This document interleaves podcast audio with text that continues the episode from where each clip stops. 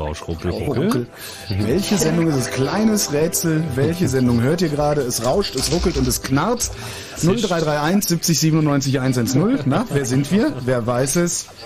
Irgendjemand? Die Klasse? Bueller? Hier ist Chaos Radio 103. Uns hört schon zu Anfang hört uns schon keiner mehr zu. Jedenfalls keiner mit Telefon. Hier ist Chaos Radio 103. Einen wunderschönen guten Abend. Äh, unser, ah, jetzt ruft einer mal gucken. Ja, hallo, möchtest du uns sagen, dass wir Chaos Radio 103 sind? Äh, Kutter, dachte ich, ist da. Tja, Ist heute Mittwoch? der Ferrari er geht noch- also hat noch nicht nicht mal- an noch diesen nicht mal- Hörer. Noch nicht mal den Arsch in der Hose dann auch dran zu bleiben, wenn er schon meint, uns verarschen zu können. Nun denn, äh, Chaos Radio 103 kümmert sich heute um User Interfaces, also Benutzerschnittstellen. Im Allgemeinen und im Besonderen zu Gast im Studio äh, ist einerseits Ellen, wir haben mal wieder eine Frau dabei. Hallihallo. Hallihallo, äh, gehört zu openusability.org, ist eine der Mitgründerinnen eben dieses, der, dieser, des, Dieser Plattform. dieser Plattform. Genau. Dankeschön. Ähm, der Sven ist da. Sven ist, äh, guten Abend. Hallo. Einer der Gimper. Das hört sich gut an. Was machst du da genau? Hm, eigentlich alles. Seit- Buchhaltung, äh, ja, ja, also das, die, also ich bin der, der Maintainer mit äh, Mitch zusammen schon seit ein paar Jahren und wir sind eigentlich auch die, die sehr muss viel auch von sagen, dem Code- wovon. Von dem Code schreiben. Und GIMP ist ein Bildbearbeitungsprogramm, was durchaus den Vergleich mit Photoshop nicht scheuen muss. Und da haben wir natürlich sehr viel auch mit User Interfaces zu tun. Und der Tim. Genau, hallo, ich bin auch mal wieder dabei. Nach längerer Abstinenz. Ja, und wie ist es so? war schlimm. ähm, wie es vorher war oder wie es jetzt ist? Nein, mit dem Bein. War das jetzt schon wieder einer von diesen schlechten Witzen, die du vorhin angekündigt hattest? Na, Ich habe die, äh, hab ich kündige ich die neuerdings an? Nein. Nein. Komm. Ähm, du wolltest ein paar Announcements machen, bevor wir mit der Sendung anfangen, oder? Ähm, ja, kann ich Ja, machen. mach doch mal. Ähm, ja, was wollte ich denn eigentlich erzählen? Naja, wir haben äh, mittlerweile Juli, das heißt, die Sommersaison steht unmittelbar bevor. Das äußert sich mal wieder in einer gestiegenen Veranstaltungsfrequenz. Waren schon so ein paar, aber es kommt jetzt auf jeden Fall noch was Tolles auf uns zu, und zwar die Open Air Hacker Konferenz namens What the Hack. Die findet statt in Holland, in einem einer Nische äh, namens Den Bosch in der Nähe des kleinen schönen Örtchens Boxtel. Und dort gibt es ein großes Gelände und dort werden sich dann, ja, voraussichtlich so drei bis 4.000 Hacker aus aller Welt zusammenfinden, um dort vier Tage Open-Air-Camping-Konferenz zu machen. Das ist so ein bisschen ähnlich wie die Veranstaltung, die wir auch alle vier Jahre machen. Wir sind sozusagen mit denen immer so ein bisschen im Wechsel. Und äh, das sieht alles schon ganz gut aus. Ähm, Informationen. Diese, diese ja? Probleme, die es da gab mit What the Heck, die sind aus der Welt. Also mit diesem Bürgermeister, der nicht wollte, dass das stattfindet in seinem Dorf. Genau, die sind aus der Welt, das basierte wunderbar. mal wieder alles auf äh, äh, gehörigen Missverständnissen. Ähm, da hat ihm halt jemand gesagt, das wäre alles ganz schlimm, aber als er sich das dann mal genauer angeschaut hat, da sah das schon wieder ganz anders aus. Der ganze Medienrummel hat dann nochmal sein Übriges getan. Jetzt ist es so, dass die Genehmigung erteilt ist, das ist also alles in Butter und die Veranstaltung wird wie angekündigt stattfinden. Und äh, hoffentlich auch stattfinden wird ein ganz cooles Projekt, nämlich der Hack Train. Wir hatten sowas vor ein paar Jahren schon mal auch für den Kongress. Das sind noch die gleichen Leute, die das machen. Das ist quasi ein speziell zur Anreise zu dieser Veranstaltung gemieteter Zug von, äh, oh Gott, dass ich jetzt mal keinen Fehler mache, RHEB steht glaube ich für Rheinhessische Eisenbahnen. Das ist so ein Privatzug und äh, die düsen so quer durch Deutschland. Das ähm, muss gleich nochmal die, die korrekte Uhr durchsagen, will jetzt nichts Falsches sagen.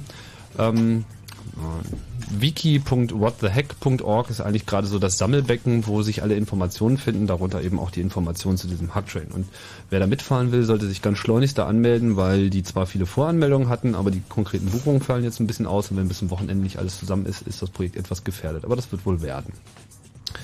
Ja, das ist sozusagen unser Ausblick auf die Veranstaltungswelt. Das nächste, was dann mir in den Sinn käme, ist der Kongress Ende des Jahres, aber das noch ein bisschen Platz.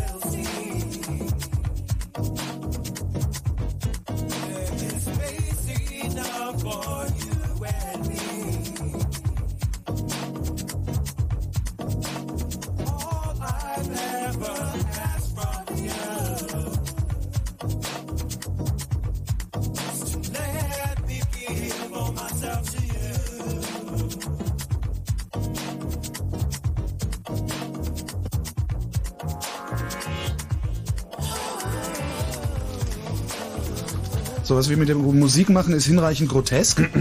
Ja, wir, wir distribuieren einen Podcast über UKW. Genau. Obwohl, wer kann das schon von sich behaupten? Normalerweise machen sie es ja andersrum. Also die BBC, ja gut, das, was die UKW machen als Podcast raushauen, aber Genau. wir sind eben die Avantgarde. Sollte man vielleicht nochmal kurz erwähnen, was sich hinter diesem Begriff äh, versteckt. Podcast ist ja ein recht junges Phänomen.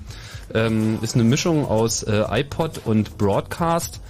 Ähm, basiert auf äh, diesem doch recht aus durch Weblogs sehr populären äh, RSS-Format, also was man halt so leicht abonnieren kann, um eben leicht Webseiten zu lesen, die eben so dieses, diese Blogstruktur haben. Ist ja so ein findiger Ex-MTV-Moderator, dieser Adam Curry, draufgekommen. Naja, da könnte man jetzt so noch so eine kleine Erweiterung ähm, mit einbauen, also benutzen, die war schon mal spezifiziert, aber jetzt halt einfach benutzt und dann eine kleine Software geschrieben, die dann quasi automatisch MP3s über RSS ausliefert. Und äh, im Endeffekt sieht es so aus, man abonniert quasi so eine, eine Quelle von Audioaufzeichnungen und die wird eben automatisch gleich auf den iPod mit draufgeschrieben, sodass man quasi das nachts laufen lässt und morgens hat man immer schon wieder neue Radioberichte, Musiksendungen, kurze Snippets, was auch immer, der ganze Wahnsinn. Das Netz ist voll mit solchen Kram. Und es gibt eben auch sehr schöne DJ-Mixes, wie zum Beispiel das, was wir jetzt gerade hören von DJ Synflight hier aus Berlin und der macht halt so komplette Mixe, MP3, hoher Qualität, 192 Kilobit. Und das fällt jetzt in einer neuen Version von diesem iTunes hier einfach so rein und einfach einfacher kann man Radio gar nicht hören.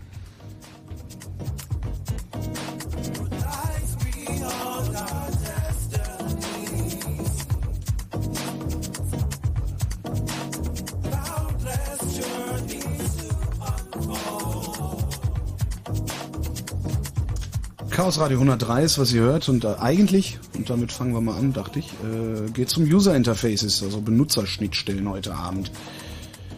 Wie fing alles an?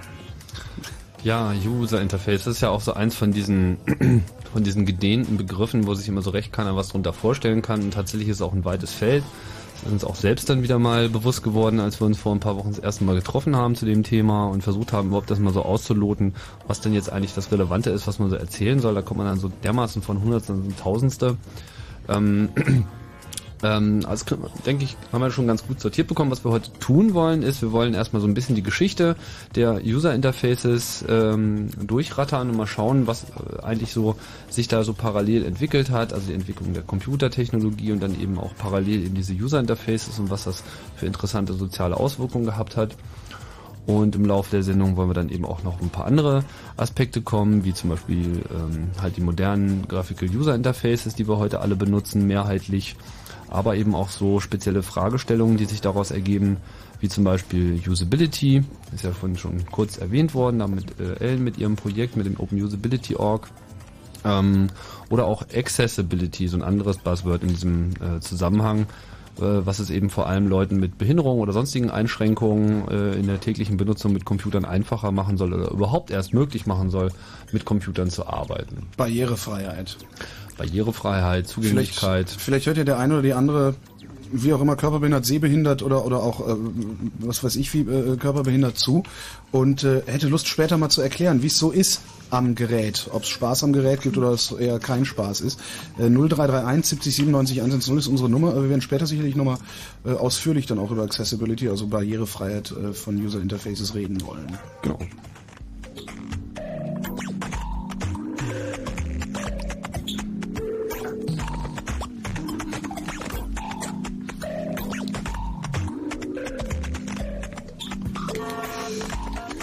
Schön schräg. Schön schräger Sound. Ich mag's. Achso, bevor wir es vergessen, äh, wir haben natürlich auch noch so ein paar digitale Schnittstellen in diese Sendung hinein. Ähm, zum Beispiel, ich hoffe, sie läuft, die E-Mail-Adresse 103.chaosradio.ccc.de.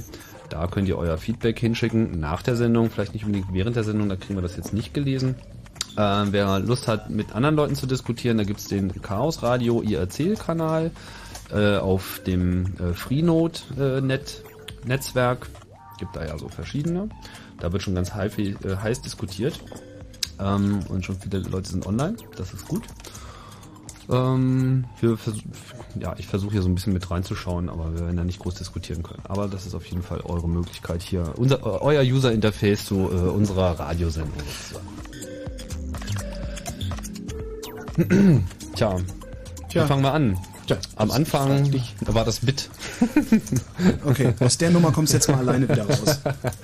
Am Anfang war das Bit. Naja, die Erfindung des Computers war ja vor allem erstmal die Erfindung der Reduktion, die Möglichkeit ähm, zu rechnen, Computer, rechnen, Zahlen, tralala, äh, mit einer elektrischen Maschine ging halt vor allem dadurch, dass man eben diese 0-1-Nummer erfunden hat. Also einfach andere Zahlensysteme verwendet, als wir das heute tun. Wir haben zehn Finger, benutzen das Dezimalsystem. Der Computer hat im Prinzip nur zwei Finger.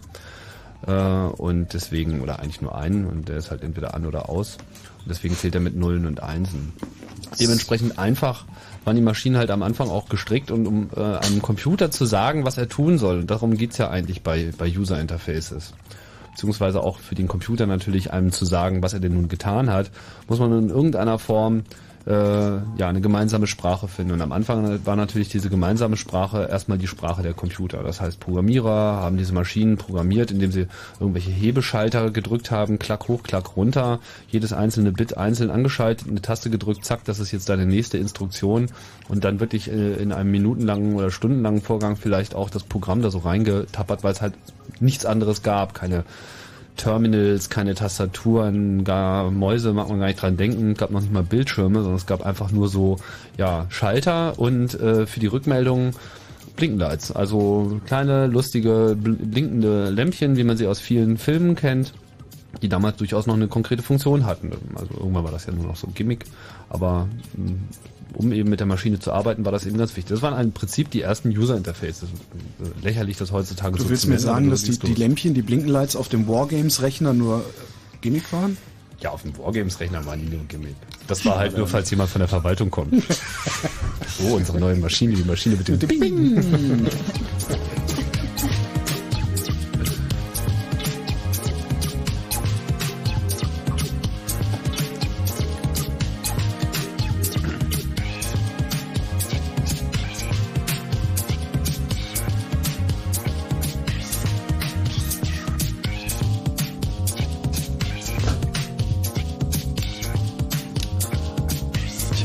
schon erwähnt, dass wir auch Radiostreams haben? Haben wir? Haben wir. Buffering, also wir haben einen, der buffert. Ähm, wir podcasten zwar noch nicht, das ist ein Versäumnis, das wissen wir. Äh, mal schauen, was wir da noch tun können. Ist ja eigentlich gar nicht so schwierig, muss man nur mal, mal machen. Der ABB podcastet insgesamt nicht. Aber wir streamen immerhin schon seit ewigen Generatoren und äh, das steht alles auf chaosradio.ccc.de, falls ihr jetzt irgendwelche Leute irgendwo im Chat habt, die das gerne empfangen wollen, aber gerade keine passende Frequenz zur Hand haben.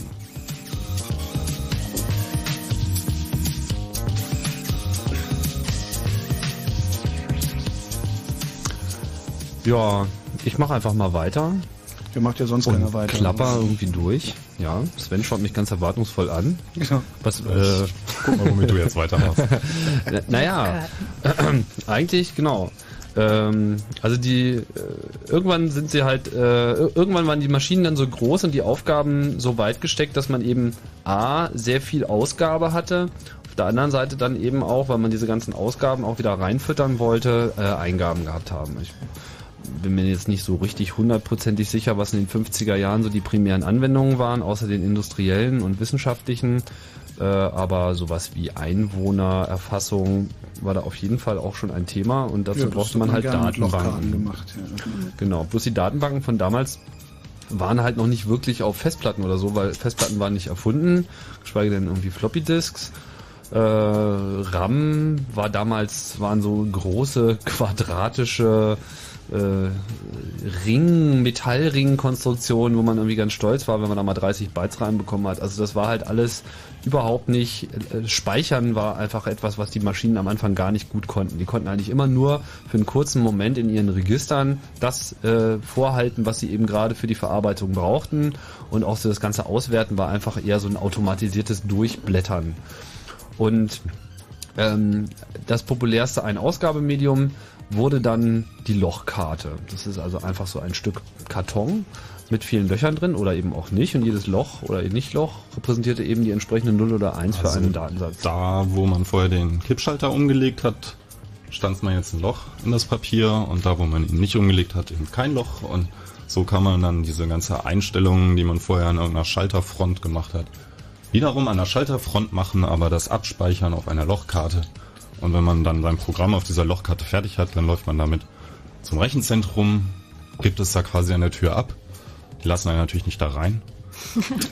Und die füttern das dann irgendwann, wenn dann halt die Zeit gekommen ist, jetzt für diesen Programmierer ein bisschen Rechenzeit bereit, bereitzustellen, in den Computer rein. Und wenn man Glück hat, kann man vielleicht am nächsten Tag oder nächste Woche eine Lochkarte wiederum abholen, wo dann das Ergebnis reingestanzt wurde. Und da sagt noch mal einer was von Entschleunigung. Ne?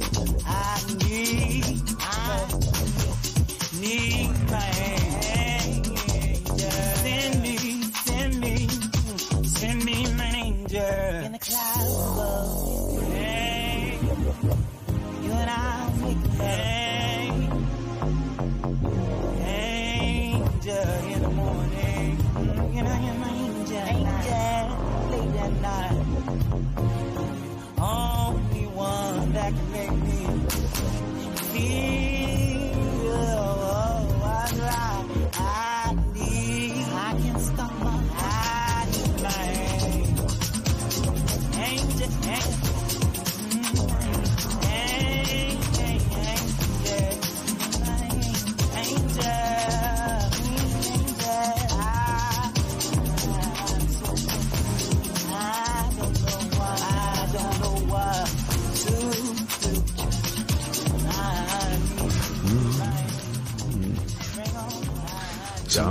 Interface. Das, das, das User Interface äh, IRC-Chat äh, weist mich darauf hin, dass wir wohl offensichtlich noch keinen wirklich kompletten Mitschnitt der Radiosendung 101 haben und ich soll doch mal fragen, ob da draußen jemand einen hat. Wenn er hat, schickt das mal an, an, an uns, an unsere Chaos Radio Adresse, dann können wir das beheben.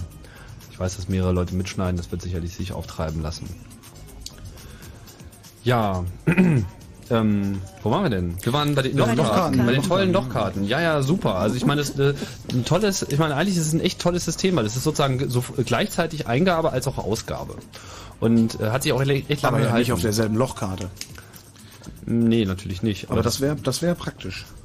Naja, gut, also wenn du halt ein Bit ändern willst, dann geht es so von äh, 0 auf 1. Äh, also ich weiß jetzt gar nicht, was ist denn eigentlich die 0 und was ist denn eigentlich die 1 bei einer Lochkarte? Gute Frage, hat irgendjemand von uns wirklich mal Lochkarten benutzt? Nee, vielleicht ich, weiß es ja jemand, der also zuhört. Äh, was ist bei der Lochkarte die 0 und was ist bei der Lochkarte die genau. 1? Wir vielleicht bitten um Aufklärung unter 0331 70 97 110. Genau, oder im Chat. Oder im Chat. Sag genau. mal, wo der ist. Äh, hier auf meinem Bildschirm. Und was steht auf Ihrem Bildschirm? Da steht noch eine Vase irgendwie. Ja, äh, also entweder 0 oder 1. Auf jeden Fall, man ver verwendet halt dasselbe Medium. So, ich meine, heutzutage mhm. hast du Tastatur und Bildschirm, ist definitiv nicht das gleiche. Aber das ist nur eine kleine Spielart. Diese Lochkarte hat sich verdammt lange gehalten, weil es eben auch lange Zeit nicht wirklich äh, ernsthafte Alternativen gab. Aber vor allem zementierte halt die äh, die Lochkarte das totale, die totale Abwesenheit von Interaktivität. Also auch gerade, muss ich vorstellen, auch Programmierer haben ja so gearbeitet. Wenn dann irgendwie an so einer, an so einer Uni so ein großer Mainframe war, der war dann von IBM, dann äh, waren da so, so ein paar elitäre Schlipse, die da so herumgelaufen sind und das war dann sozusagen ihre Kirche, ja. Da durfte man dann auch nicht so ohne weiteres rein. Also auch diese, diese ganze äh, Ablehnung, die sich ja noch so bis in die 80er Jahre rein, so gegen IBM als den großen Bösewicht, bis dann Microsoft das irgendwie in der öffentlichen Wahrnehmung irgendwann mal abgelöst hat. Das äh, zehrt vor allem auch sehr aus dieser ganzen 50er, 60er, 70er Jahre Zeit, wo einfach IBM sich von so einer Typo ähm, Typewriter-Bude zu dem, zu dem äh, Computerriesen schlechthin hochgearbeitet hat. Und da gab es halt einfach Rechenzentren, das war dann halt im Wesentlichen IBM. Und wenn ein Programmierer was programmieren wollte, musste er so einen Stapel Lochkarten da irgendwie äh, abends abwerfen und dann haben die das so über Nacht da reingefüttert und am nächsten Tag durfte er sich das Ergebnis abholen. Also so mit interaktiven Debugging, wie man das so heute kennt, um seine Software äh, maßzuschneidern, hat das natürlich herzlich wenig zu tun. Wenn man dann einen Syntax-Error hatte, dann durfte man vielleicht am nächsten Abend dann nochmal wiederkommen mit einem neuen Stapel Lochkarten. Ja, hatte aber den Vorteil, dass man zu Hause programmieren konnte und nicht jeder zu Hause einen eigenen Rechner gebraucht hat. Also dass wir halt ja, aber eine und nicht sein eigenes Terminal gibt. Ja, das ist ja weniger kostenintensiv. Ist eine Lochkartenstanze zu Hause zu haben. Schatzi, kommst du bitte? Ich muss noch Ja, ein bisschen stanzen. Ich stanze noch im Fahrt.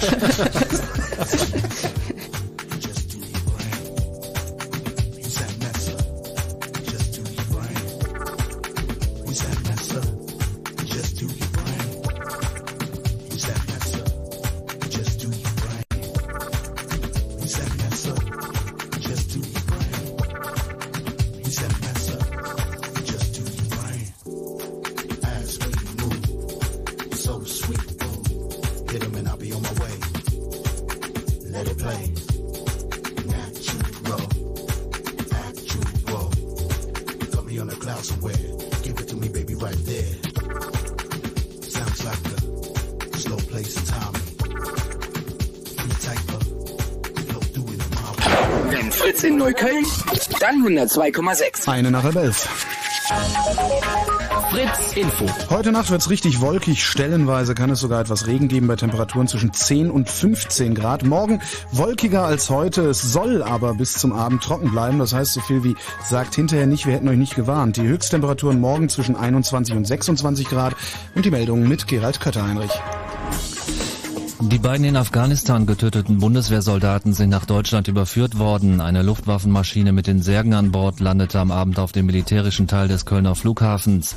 Die Soldaten waren vor vier Tagen im Nordosten Afghanistans getötet worden, als beim Verladen von Munition drei Lastwagen explodierten. Das Verfahren um die Vertrauensfrage im Bundestag stößt auch bei SPD-Politikern auf starke Bedenken. Die Bundestagsabgeordnete Hoffmann will deshalb das Bundesverfassungsgericht in Karlsruhe anrufen. Sie habe Zweifel, ob die unechte Vertrauensfrage von Bundeskanzler Schröder mit dem Grundgesetz übereinstimme. Schröder selbst will sich am Freitag bei der Vertrauensfrage der Stimme enthalten. Das Arbeitslosengeld II in Ostdeutschland soll auf Westniveau angehoben werden. Der Hartz-IV-Ombudsrat schlug in seinem Zwischenbericht vor, künftig einheitlich 345 Euro zu zahlen. Wirtschaftsminister Clement will die Empfehlung umsetzen. Der Mörder der Kinder Lefke und Felix muss lebenslang ins Gefängnis. Das Landgericht Stade ordnete außerdem noch sicher eine Sicherungsverwahrung an. Der Angeklagte hatte zugegeben, die beiden acht Jahre alten Kinder entführt, missbraucht und ermordet zu haben. Zum Sport. Das deutsche Fußballnationalteam hat das Spiel um Platz drei beim Confederation Cup in, äh, in Deutschland war der übrigens, gegen Mexiko mit 4 zu 3 nach Verlängerung gewonnen. Das entscheidende Tor für Deutschland schoss da, da dabei Michael Ballack. Im Moment läuft noch das Endspiel. Dabei führt Brasilien gegen Argentinien kurz vor Schluss mit 4 zu 1. Der Verkehr Fritz mit zwei Meldungen. Die erste A12 Berlin Richtung Frankfurt-Oder. Fünf Kilometer Stau zwischen Frankfurt Süd und dem Grenzübergang Frankfurt. Da hat es einen Unfall gegeben. Der Verkehr wird an der Abfahrt Frankfurt West abgeleitet. Die letzte freie Ausfahrt ist im Moment Müllrose. Und Stadtverkehr Berlin Tiergarten. Wegen des Live-Aid-Konzerts am Samstag gibt es schon heute die ersten Sperrungen. Betroffen ist die Straße des 17. Juni zwischen Entlastungsstraße und Großem Stern. Ansonsten keine aktuellen Meldungen. Gute Fahrt. Vielen Dank, Gerald Kötter-Heinrich. Drei Minuten nach halb elf. Die Fritz iParty. Jeder kann hinkommen und so seine MP3s abspielen. Scheißegal, was für ein Style. Wir wollen hören, was andere hören. Ich finde es total cool. Coole Musik. Finde ich total gutes Konzept. Die Fritz iParty.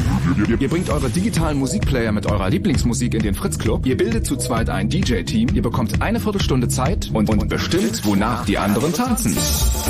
Die Fritz iParty. Die Party für MP3s Musik. Ihr seid die DJs. Und diesmal verlosen wir unter allen, die vorbeikommen, zwei niegelnagelneue MP3-Player.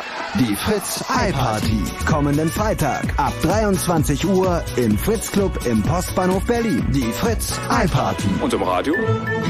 Dreiste Musik. Fritz.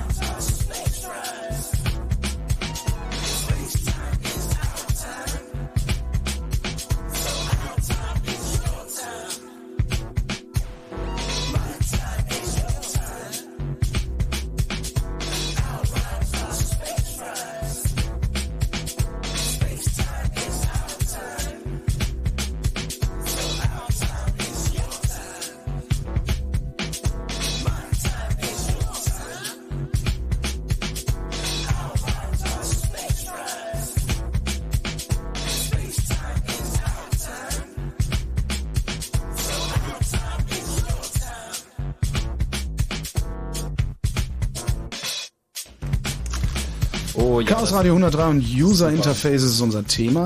Das Was User? Interface funktioniert perfekt. Also ich weiß jetzt, äh, was, äh, was die 1 und was die, was die 0 ist. Ah, äh, auf der Lochkarte. Genau. Ja. Und zwar, äh, die Löcher sind die Einsen. Ja.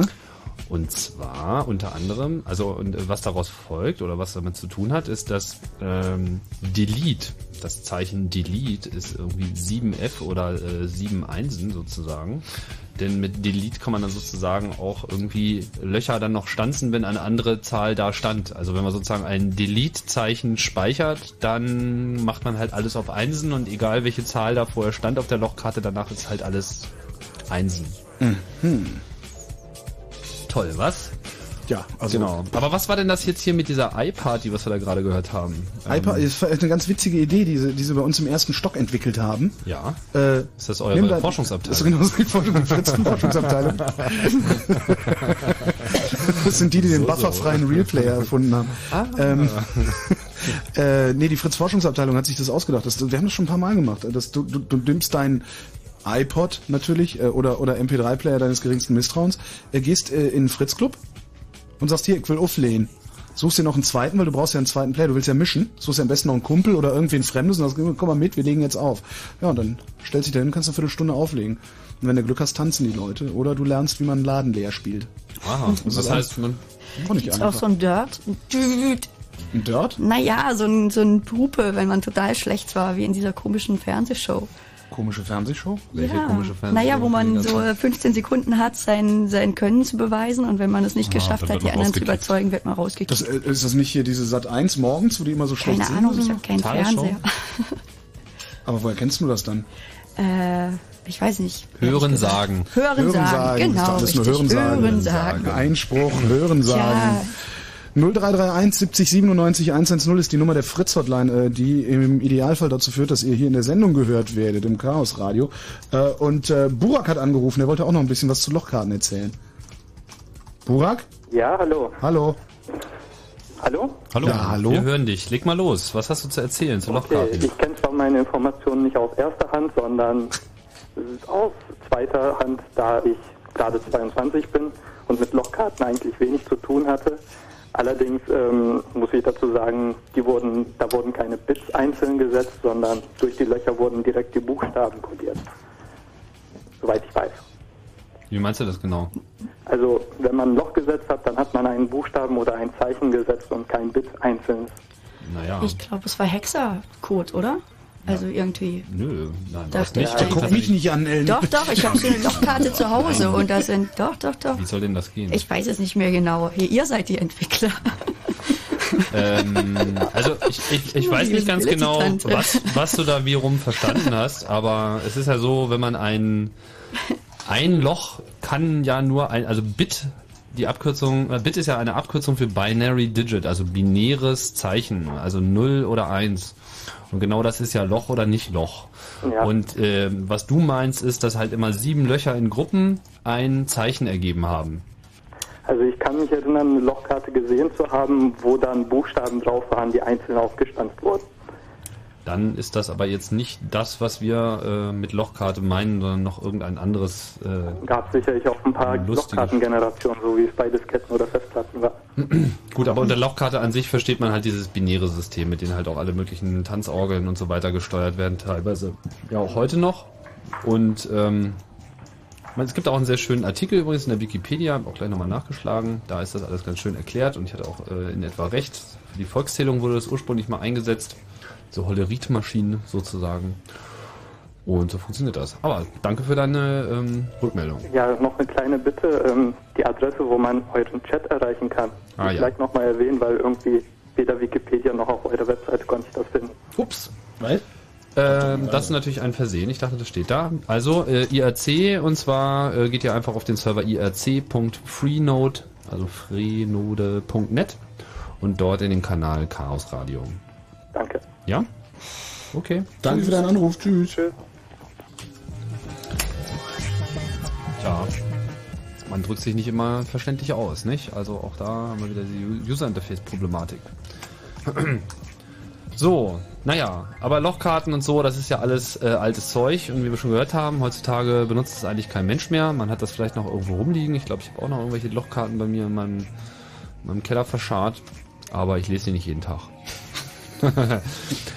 Später gab es dann, also es gab dann eine ganz interessante Entwicklung, weil am Anfang war es natürlich auch so, man hatte erstmal genug damit zu tun, die Computer als solche überhaupt erstmal zum Laufen zu bekommen. Die Rechenkapazitäten, die damals äh, vorhanden waren, die wirken ja heutzutage noch lächerlich. Also äh, alles, was IBM, glaube ich, in 30 Jahren zusammen gebaut hat, das äh, bringt nicht genug Rechenkapazität zusammen wie eine Digitaluhr heute.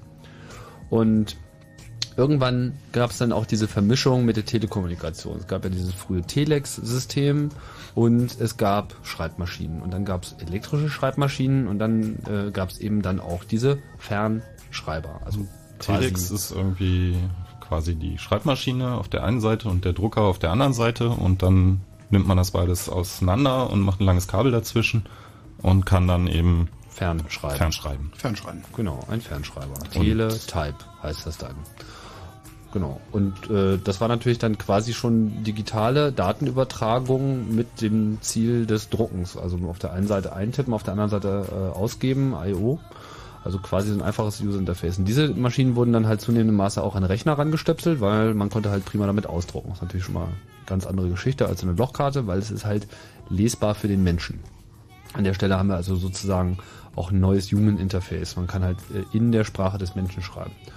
Und die Tastatur ist natürlich auch etwas, wo der Mensch eben drauf tippen kann und dann in der Sprache des Menschen quasi mit dem Rechner redet, in Anführungsstrichen.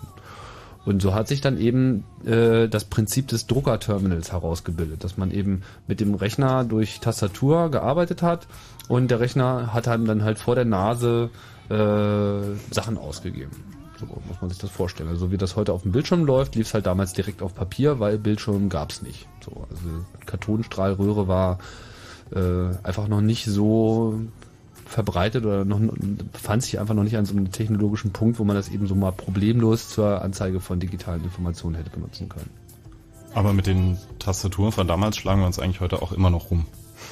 Da hat sich eigentlich nicht viel getan, ne? so dass Ja, der mechanische Hub ist ein bisschen anders. So, also damals. Aber so, so dieses ganze Konzept, äh, man gibt irgendwas ein in ein Gerät, was eigentlich eine, ein Fernschreiber ist. Das taucht eigentlich immer noch auf. Das sieht man heutzutage noch auf der Kommandozeile, wenn man irgendwie Enter drückt. Das ist irgendwie ein, ein, ein Return und das ist einfach das, wo früher so der Wagenrücklauf war. Mhm. Und mit den Codes und auch der Tastaturanordnung von damals bedienen wir eigentlich heute noch unsere Computer. Also du, du, du tust es zumindest, ne? Und äh, ich eigentlich auch, nicht unbedingt jeder. So, die meisten benutzen natürlich so- Maus. So. Wie ist das bei Spracheingabe. dir so mit eigentlich mit Spracheingabe? Funktioniert Ja, das? Also ich meine, jetzt, das ist nur Spracheingabe userseitig natürlich. Ne? Spracheingabe, es gibt jedes Jahr irgendjemand, der der Meinung ist, man müsste Jetzt das ja jetzt bald mal haben. Aber ich würde, also ein, einerseits hat es immer noch technische Probleme, dass es einfach nicht funktioniert. Funktioniert in bestimmten Umgebungen, unter bestimmten Bedingungen, was weiß ich, im Auto oder so, mit dem Handy, äh, Telefonnummern aufrufen und so, sowas geht. Es geht aber auch wirklich immer nur dann, wenn man echt alleine ist, Mhm. weil man wird ja blöd, wenn man irgendwie äh, Großraumbüro. Leute einem dabei zuschauen, wie man sich mit dem Computer unterhält. Also Ja, äh, das ist da etwas fühle ja sogar ich mich bekloppt. Wie es bei mir ist. Ja, also Laptop, Trackpad, äh, Tastatur, ne? Wobei ich ja auf das, am, am, am meisten stehe ich ja auf das rote Nupsi von IBM, muss ich sagen. Ich Hat das eigentlich einen Namen? Knubbel. Knubbel. Das ist der Knubbel. Ich dachte Nupsi. Also bei, mir heißt, bei mir heißt der Knubbel Nupsi, aber du kommst ja auch aus Süddeutschland. Genau. Ja, welchen Namen hat denn das Ding noch gleich? Ich habe keine Ahnung, Nupsi. Wie heißt denn das Heißt rote Nupsi bei IBM? Trackpoint? Kann das, Das heißt Trackpoint, Trackpoint ich. eigentlich Track- offiziell, Trackpoint. genau. Genau. ja, da finde ich Nupsi oder Knubbel aber besser. Knubbel ist auf jeden Fall besser. Checkpoint, genau. ja, Checkpoint. Sch- Ja, also, äh, da wir kommen ja jetzt eigentlich so langsam auch in diesen, diesen anderen Bereich. Also äh, die Tastatur war quasi erfunden schon durch die, durch die Schreibmaschine und auch dieses äh, komische Tastaturlayout, was wir heute haben, ist im Prinzip durch die mechanischen ähm, Bedingungen einer Schreibmaschine ähm, definiert gewesen. Also die, wer sich schon immer mal gewundert hat, warum jetzt ein Buchstabe genau da ist und da und warum das nicht alphabetisch oder sonst irgendwas ist, sondern so bunt durcheinander. Soweit ich weiß, ist die äh, an äh, Anordnung eben einfach so, dass man die Tasten, die häufig im Wechsel benutzt werden, möglichst weit auseinander sind, also dass diese Hebel sich nicht verfangen. Man kennt das, wenn man zwei Tasten drückt, die eben so zwei Hebel gleichzeitig bei der Schreibmaschine bewegen, die nebeneinander sind, dann verfangen die sich. Ja, Damit man eben Wer mal eine mechanische Schreibmaschine noch benutzt, hat, der kennt das. Genau. Man darf halt nicht zwei Tasten gleichzeitig drücken oder fast gleichzeitig. Genau, aber umso weiter sie auseinander sind in dem ganzen mechanischen Geflecht, umso schneller kann man halt tippen. Deswegen ist es quasi dahingehend optimiert, dass es äh, sich nicht äh, schnell verfängt, verklemmt oder was auch immer. Es gibt auch andere, also das ist natürlich so eine, so eine Einschränkung, die manche Leute nicht hinnehmen. Es gibt äh, alternative Keyboard-Layouts, also abgesehen davon, dass jedes Land so seine eigene Variante hat, das kennen wir ja. Ähm, gibt es ein Keyboard-Layout unter dem Namen äh, Dvorak. Ich bin mir gar nicht sicher, ob ich das richtig ausspreche. Ich vermute, es heißt Dvorak. Können wir gleich nochmal nachgucken. Aber vielleicht finden wir ja sogar jemanden da draußen, der äh, so ein Keyboard-Layout benutzt. Weil ich weiß, es gibt Leute auch bei uns im Club übrigens, die das irgendwie äh, verwenden. Ich tue das nicht und das Layout ist anders. Also wenn irgendjemand von euch ein äh, Dvorak Keyboard-Layout benutzt, dann würden wir sehr gerne äh, darüber hören und ihr ruft uns an unter der Telefonnummer. 0331 70 97 110. Super.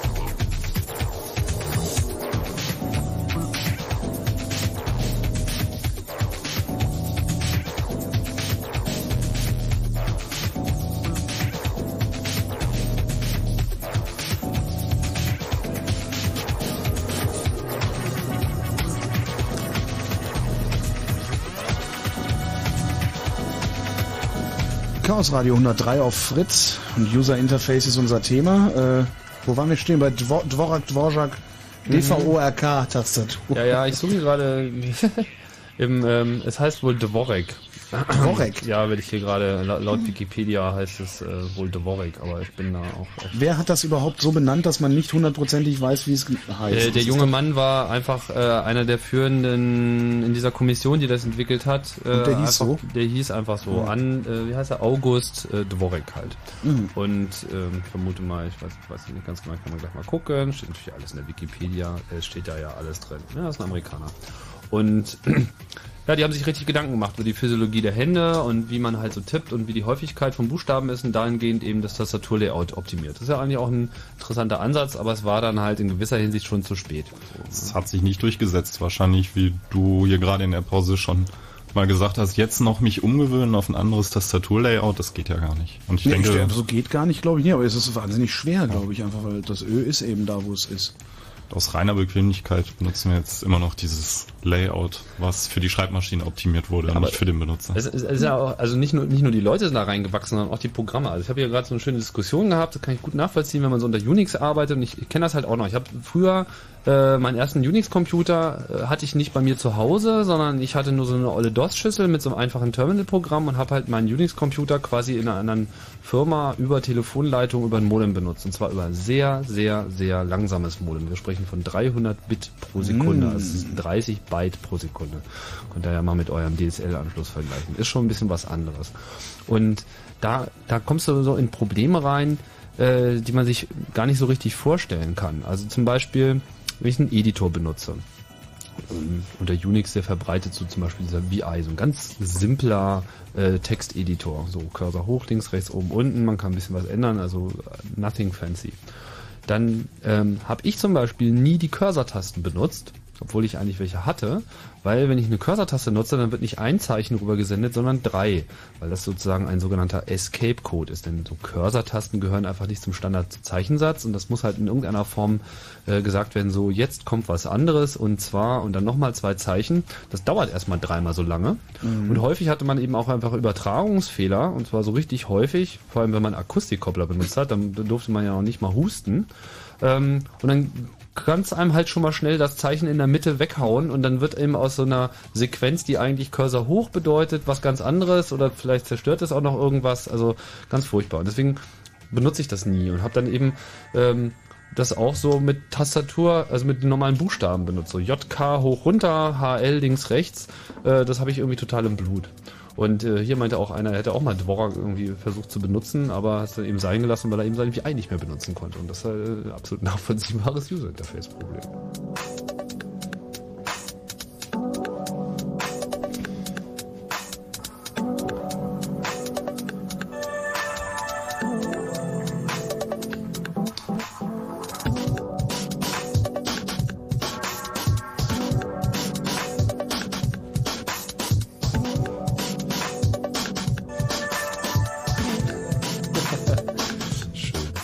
Denn? Ach ja, hier gibt's also äh, ich kann euch nur raten, immer in den Chat reinzuschauen. Da wird also wirklich sehr äh, umfangreich das ganze Thema hier nochmal quer diskutiert. Das kann ich alles gar nicht aufnehmen. Ähm, auf jeden Fall ähm, hat sich Dvorak nicht durchgesetzt, aber es gibt da so eine religiöse Clique, die macht das halt noch. Die haben mal solche Tastaturen und benutzen das und das wird auch nicht komplett aussterben. Aber es haben sich ja ganz andere User Interfaces durchgesetzt. Vor allem gab es ja dann auch irgendwann den Durchbruch der Maus oder auch des Trackballs oder des Trackpads oder eben des Trackpoints und wie sie alle heißen, aber die im Prinzip alle dasselbe bedeuten, nämlich man steuert so ein Objekt, den Zeiger, äh, über eine zweidimensionale Fläche und hat halt irgendein Gerät, was in der Lage ist, eben direkt eine Bewegung der Hand, des Fingers, des Arms äh, zweidimensional auf den Computer zu übertragen. Und das ist auch, alles schon, auch schon ziemlich alt. Genau, das Also uralt. 1968 wurde nicht etwa von Apple erfunden, wie viele denken, sondern von Doug Engelbart, der ähm, ein Ge- Gerät mit einer ganzen Menge verschiedenen Eingabemethoden entwickelt hatte und die Maus hatte sich eben durchgesetzt gegenüber anderen Dingen wie zum Beispiel Light Pens, wo man eben direkt im Interface mit einem Lichtstift, der ähm, misst, wo er angesetzt wird, in bestimmte Textsegmente reingehen kann. Die Maus war einfach so ein Kasten mit äh, verschiedenen, mit zwei Rollen am, am Ende, einer vertikalen und einer horizontalen. Und damit konnte man eben durch die Gegend scrollen. Und wenn man sich ganz schnell, schnell irgendwo hin bewegen wollte, dann hat man die Maus einfach hochgehoben und mal kurz einen Schubs gegeben und sie dann wieder angehalten, wenn man dort war, wo man hin wollte. Also echt eine ganz schnelle Art und Weise, sich zu bewegen, das heute mit den optischen Mäusen leider auch gar nicht mehr geht. Ich habe mich gerade in dem Moment gefragt, wie geht denn das eigentlich mit so einer optischen Maus? Aber ich glaube, wenn ich mir das erklären lasse, mache ich mich wieder lächerlich, ne? Tja, da müssen die Techniker wieder ran. Entschuldigung? Wie das mit der optischen Maus funktioniert. höre dir schon gar die nicht optische Maus. Oh, das ist, ah, das ist eine ganz tolle, ganz toller Fortschritt. Na, das, da ist halt einfach so ein kleiner Scanner drin. Das heißt, man schiebt, äh, also da ist quasi, also einerseits ein Lichtgeber und der Mhm. empfängt das Licht auch gleich wieder mit so einem optischen Sensor. Und äh, im Prinzip ist das ein Scanner. Das heißt, der, der scannt die Oberfläche und wenn die, also in einer sehr hohen Auflösung, ich weiß nicht genau wie fein, auf jeden Fall fein genug, dass er eben so die Mikrostrukturen der Oberfläche, so Tischmaserung und so weiter, ist optimal dafür. Äh, sieht er halt einfach die Veränderung und trackt quasi die Bewegung. Aber Maserung ist doch meistens gar nicht so gut. Also wenn man eine starke Maserung auf dem Tisch hat, die sich ähm, nicht gerade bewegt, dann wird die Maus vom- doch meistens hängt, abgelenkt. hängt, hängt vom Produkt ab. Also ich habe da solche und solche. Wie heißt es so schon? Your mileage may vary. Die ersten optischen Mäuse, die es gab, waren von Sun. Ich glaube, Sun hatte die, ne? Wir Genau, hatten die in der Uni. Und da brauchte man noch so ein spezielles Mauspad, wo halt so ein ganz feines Gitter aufgedruckt ist. Und die Maus hat halt quasi gesehen, wie viele Gitterstriche habe ich jetzt überfahren. Mhm. Und das ist ein bisschen weiterentwickelt worden. Und ich glaube, du brauchst aber immer noch irgendeine Struktur. Also wenn du wirklich einen hochpolierten Tisch hast, Mhm. dann wird die optische Maus einfach gar nicht funktionieren. Ja, sind besser geworden, aber da ist noch was zu holen.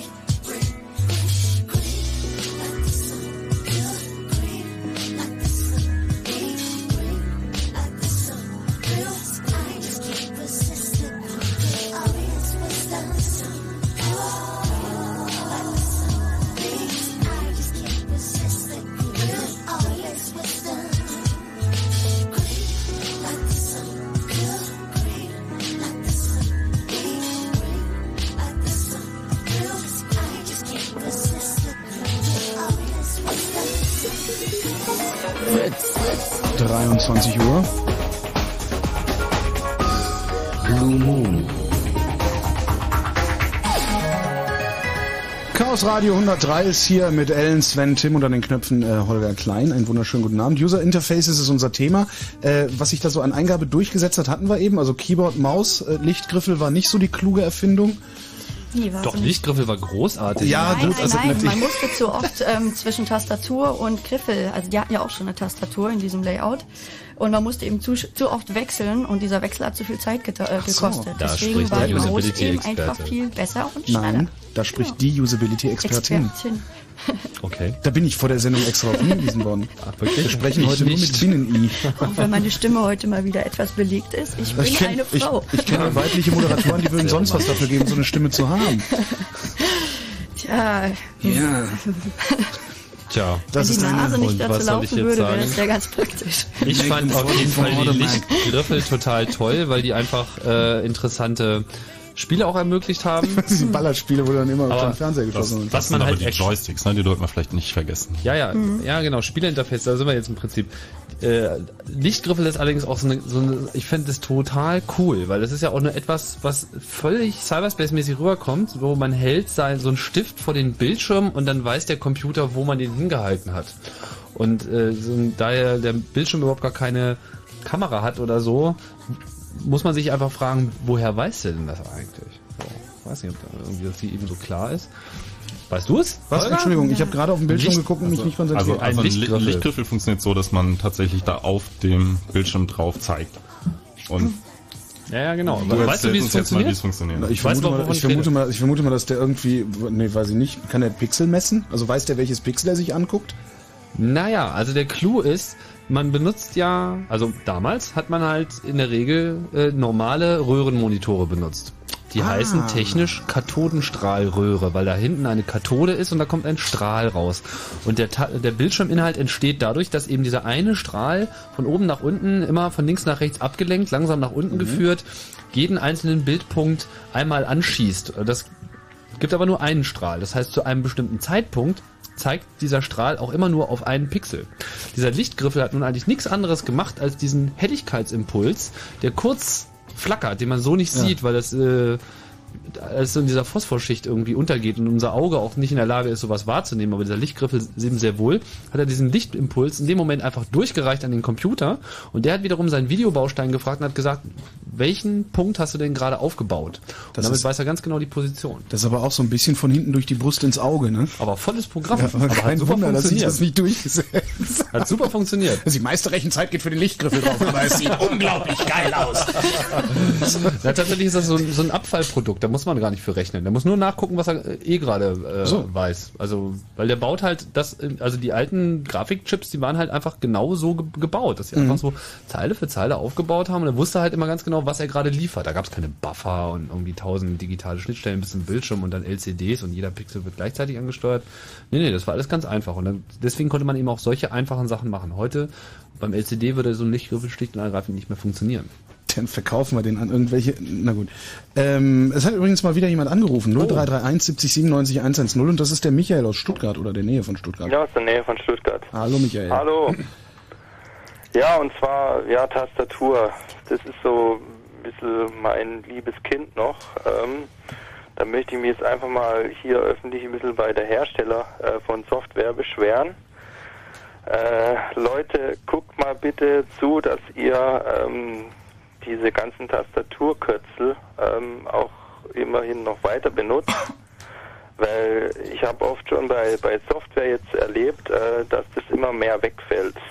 Tastaturkürzel fallen weg? einfach nur noch mit, mit der Maus äh, bedienen kann und das, das stört mich ziemlich. Du, du hast das Gefühl, dass die Programme eigentlich nur noch auf, auf Mausbenutzung Ja, ausgelegt zum Beispiel äh, mir, also bei mir in der Firma, ich bin in der EDV-Branche tätig, ähm, führen wir ein neues ERP-System ein. Was für ein System? Ein, ein ERP-System. Was ist das? Warenwirtschaftssystem ist das. Und zwar, äh, das sind ja, das sind ja so Programme, wo man ziemlich viele Daten eingeben muss. Ja, auch über die Tastatur. Äh, jetzt ist es so, dass zum Beispiel, ähm, wenn man jetzt ähm, den Datensatz freigeben möchte oder so, dann muss man die Maus benutzen. Das geht schon gar nicht mehr mit, äh, mit der Tastatur. Und das ist einfach dann, wenn ich dann wieder zur Maus greifen muss, dann, dann geht einfach Zeit verloren. Ja. Naja, da sind wir auch wieder in der Accessibility, wo wir später hin wollten. Also das ist nicht nur ein Zeitproblem, ist auch für Menschen mit Körperbehinderungen, die eben gar keine Maus verwenden können zum Beispiel, dass die, wenn die eben über die Tastatur nicht die gesamte Anwendung bedienen können, dass sie dann echt ein Problem haben. Und ähm, von daher ist dein Problem nicht nur jetzt ein Usability-Problem, sondern tatsächlich auch ein Accessibility-Problem, wo wir später noch dazukommen wollten. Aber wenn ihr, wenn ihr so ein, wenn, wenn, wenn ihr ein neues Warenwirtschaftssystem in Betrieb nehmt, äh, gibt's denn da nicht ein Pflichtenheft, das der Lieferant einzuhalten hat? Also hättest du da nicht schon reinschreiben lassen müssen, äh, komplett bedienbar über Tastaturkürzel? Äh, ja, also sagen wir mal so, ich, ich bin jetzt da nicht äh, mit äh, in dieses Projekt involviert, aber ich habe es nur so am Rande bemerkt, äh, dass es äh, nicht mehr so, so einfach alles über Ja. die Tastatur zu bedienen ist. Ja, du hast dasselbe Problem wie wir hier. Die Leute, die das Hörfunkstudio bedienen, sind nie gefragt worden, wie es idealerweise gebaut werden sollte. Ja, das ist, also, ja. alles klar. Gut, was mir auch noch aufgefallen ist, äh, da ist ja jemand da, der sich da mit dem GIMP da, glaube ich, auseinandersetzt. Oder? Ja, natürlich, ich bin hier. Hast Ja, du äh, äh, noch eine Anregung für uns? Nee, eigentlich, eine, ja gut, eine Anregung vielleicht auch. Ähm, was, was mich halt stört, ist ähm, dieses GIMP, äh, wenn ich das aufmache. Ja, egal ob ich das jetzt unter Windows oder unter, unter Unix oder Linux äh, aufmache. Ihr habt es in so viele kleine Fenster aufgeteilt. Könnt ihr das nicht einfach irgendwie in so einen Container reinmachen? Ja, dass man das dann, dass man die komplette Anwendung an sich Äh. Ja, ich weiß schon, was du meinst. Also, du bist nicht der Erste, der uns äh, quasi darauf hinweist. Ja. Und naja, es sind halt, gibt halt so verschiedene Konzepte, ne? Ob man ähm, eine Anwendung unbedingt immer ein Fenster hat, auch wenn man mehrere Dokumente in ihr bedient, oder ob man vielleicht auch besser mit anderen Anwendungen interagieren will und mit seinem Desktop und deshalb vielleicht nicht immer gleich den ganzen Bildschirm zu Hatten wir die Diskussion nicht gerade gestern? Ja, ne? Entschuldigung. Ähm, Wenn du, wenn du dir ähm, Photoshop zum Beispiel mal anguckst, die machen das also auf dem Mac eigentlich auch genauso, wie GIMP das unter Linux und auch eben unter Windows und auf dem Mac macht. Nämlich eben für jedes Bild ein eigenes Fenster aufmachen und dann hat man vielleicht noch so zwei Paletten, die in irgendeiner Weise mit dem, zu dem Bild gehören und da sind die ständigen Kontrollelemente drin und wenn ich zwei, drei Bilder aufhabe, dann habe ich eben zwei, drei Fenster plus meine Paletten. Ähm, was mir noch aufgefallen ist, ist, ist nicht mal speziell bei GIMP, aber das äh, vermehrt jetzt bei, bei neueren Programmen, wenn jetzt zum Beispiel eine Fehler, also ich habe was eingegeben zum Beispiel, ja, irgendwo in einem Feld.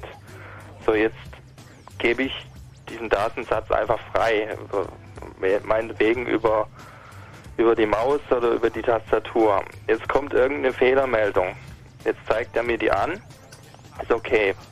Diese kann ich ähm, wieder bestätigen mit der Maus oder mit der Tastatur. Macht natürlich mit der Tastatur, weil es schneller geht.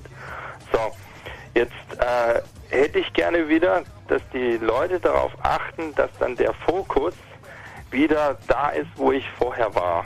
In, in diesem, dass ich nicht extra nochmal mit der Maus dann in, in dieses Fenster reinklicken Ja, ja, ist muss. schon, schon richtig klar. Dein, dein, dein Programm, dein, dein, dein Arbeitsablauf soll halt möglichst eigentlich nicht unterbrochen Ja, werden. genau. Du siehst den Dialog und du musst nicht zur Maus greifen, sondern drückst Escape oder OK und er geht weg und du machst einfach weiter. Ja. So sollte es idealerweise schon sein. Es ist nicht immer alles ganz so einfach, aber es wird schon auch sehr viel ähm, Wert darauf gelegt inzwischen. Danke, Michael. Okay. Ciao. Ah, tschüss. Do it like that, that, that, yeah.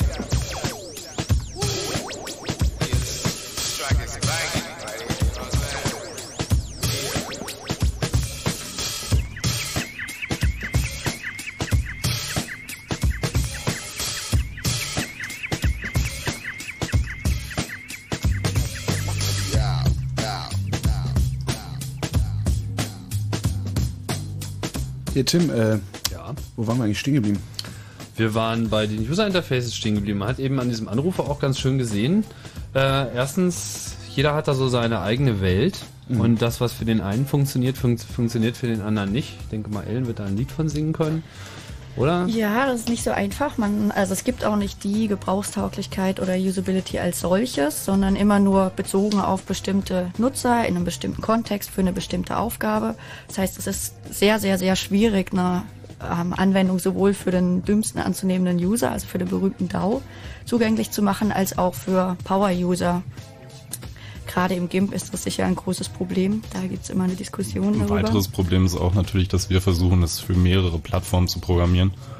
Und was auf Mac und Linux vielleicht noch ganz gut funktioniert, funktioniert unter Windows gar nicht. Und das ist Fenstermanagement.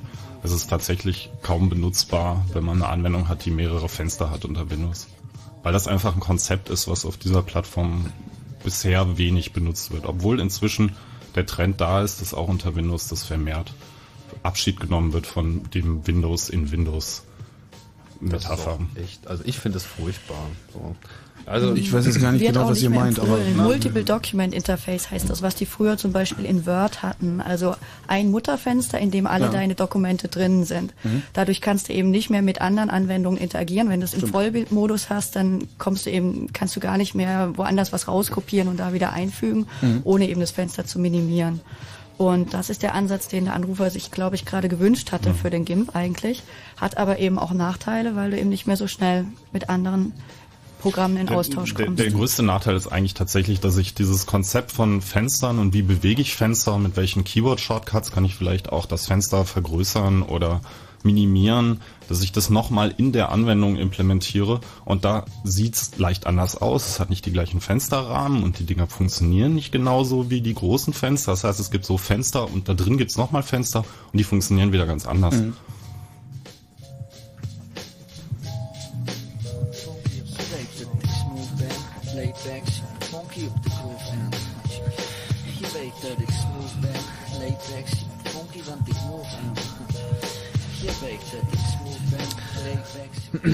Also, dass jeder so seine ganz anderen Anforderungen hat, das ist mir auch letzte Woche wieder ganz klar geworden. Da war ich in Karlsruhe auf dem Linux-Tag.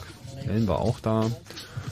Und da gab es das ein oder andere zu sehen. Ganz äh, aufschlussreich fand ich die Accessibility-Ecke. Das war so ein eigentlich wirklich sehr nett zusammengestellt, äh, Technologien und Leute vor allem, die sich da auch konkret mit beschäftigen, um eben die, was war noch gleich das tolle deutsche Wort, was du da vorhin für... Äh, Barrierefreiheit oder Zugänglichkeit. Genau, die Zugänglichkeit zum Computer ähm, ermöglichen sollen. Das, da gibt es natürlich eine Menge. Äh, Ein großer, populärer Bereich ist natürlich die Technologie für Blinde.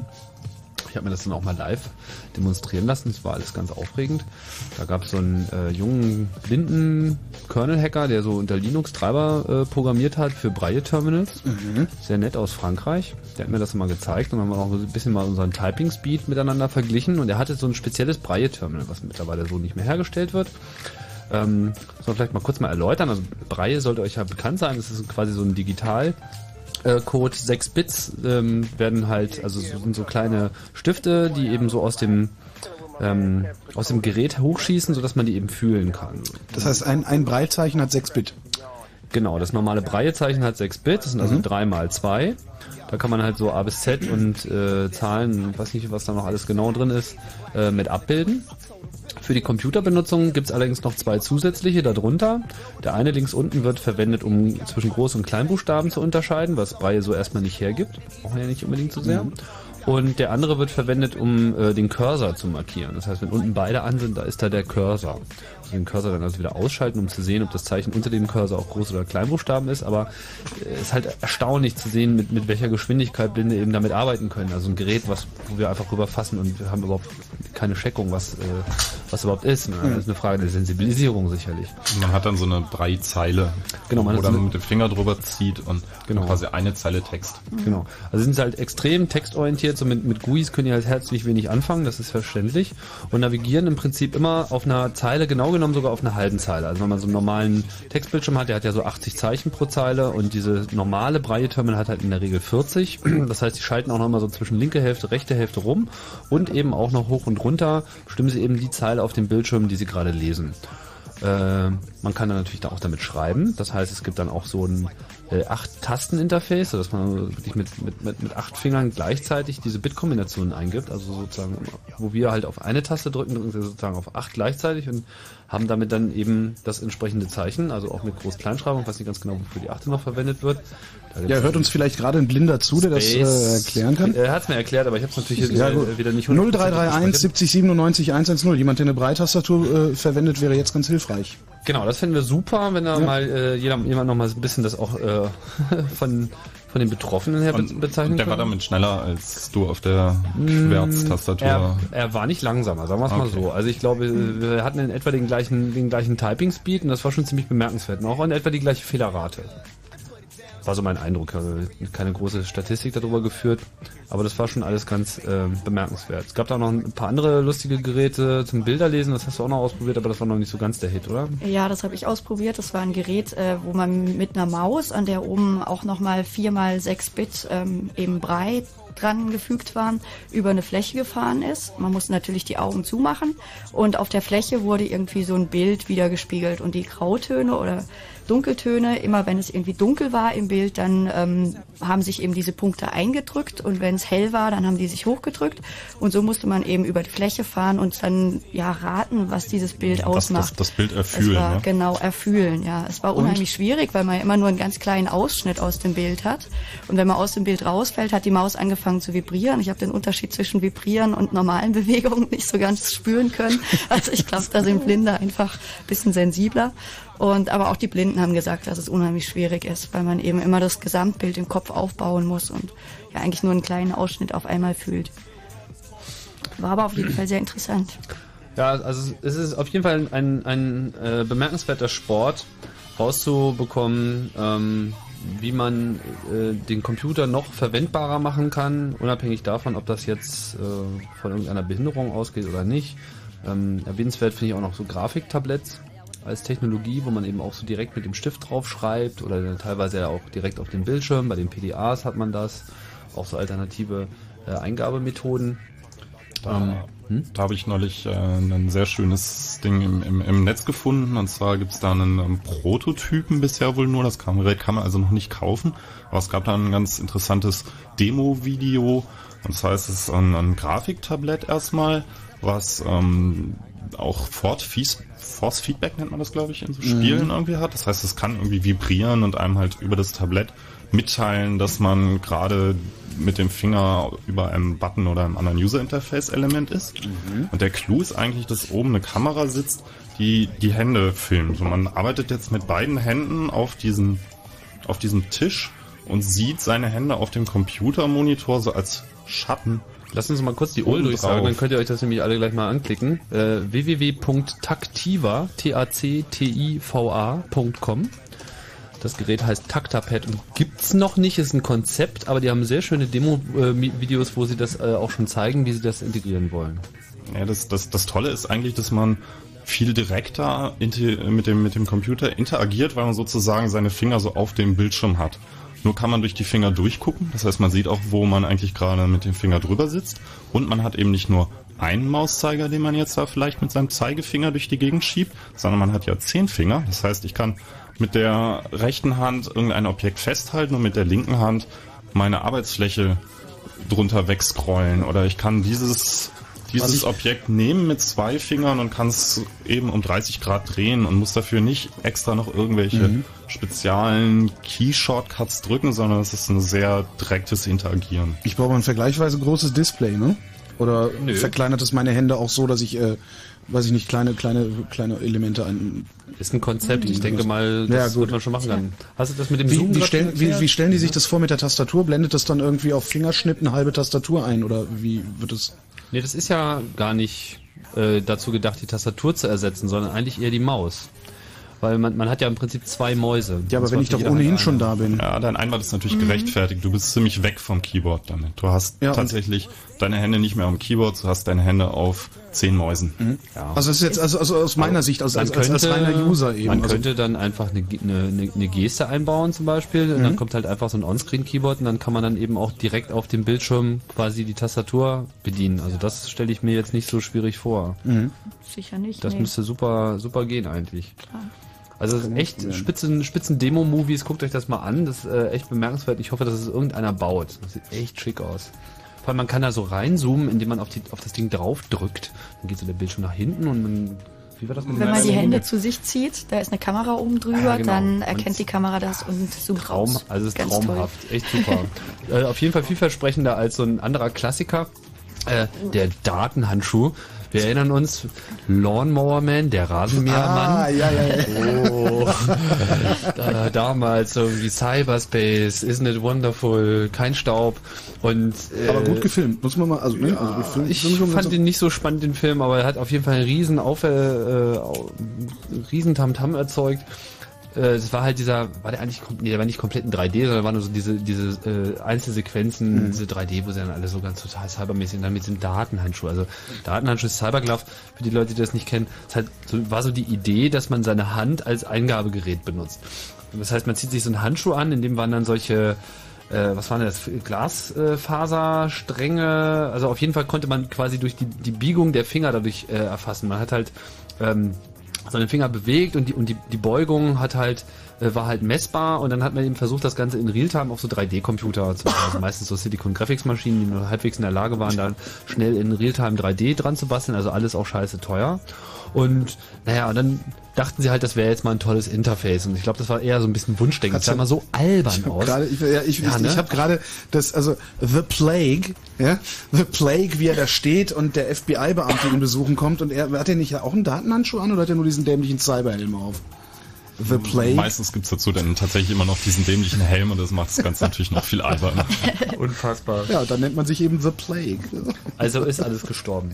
Naja, aber wir waren ja so ein bisschen auf dem Weg ähm, zu, den, zu den modernen User Interfaces. da gehört das auf jeden Fall nicht dazu. Ähm, die GUI. Oh ja, die GUI, die GUI, die GUI. Also irgendwann kam das mal auf, dieser äh, jetzt bin ich gerade ein bisschen verwirrt. Hat der Doc Engel- Engelbart das eigentlich in seinem das Fensterkonzept da auch schon drin gehabt? Ähm, ich glaube nicht. Ich glaube, der hatte noch kein Fensterkonzept. Das war alles noch Also es- Line-Edit. Ja, äh, der nächste Schritt war dann, also es gab ja dann, es gibt so, so, so ein paar sagenumwobene Ideenquellen dieser ganzen Computerszene und was auch immer wieder ähm, zum Spielen kommt, ist Xerox Park, also die Firma Xerox, die man heutzutage eigentlich eher so als Kopiererfirma wahrnimmt, war eine ganze Weile lang einfach das Forschungsinstitut und Park, Palo Alto Research Center, äh, ist schon fast mythisch. Dort wurden also alle Produkte äh, erfunden, die in den nächsten 30 Jahren populär waren. Äh, nur hat Xerox mit fast keinem einzigen jemals irgendein Geld damit verdient. Ich weiß nicht, was sie da falsch gemacht haben, wahrscheinlich alles. Aber offensichtlich waren die Forschungsbedingungen der, da ganz toll. Also sie hatten da extrem begabte Leute und die haben da so Sachen erfunden wie Ethernet, Mäuse, Fenster, grafische Benutzeroberflächen, you name it. Also die Liste ist sehr lang. Ähm, und dort hat sie auch Steve Jobs dann eben mal die Sache mit der Maus in den Fenstern abgeguckt und das im Prinzip im Apple das erste Mal in einen wirklichen kommerziellen Massencomputer eingebaut. Und dann war es geschehen.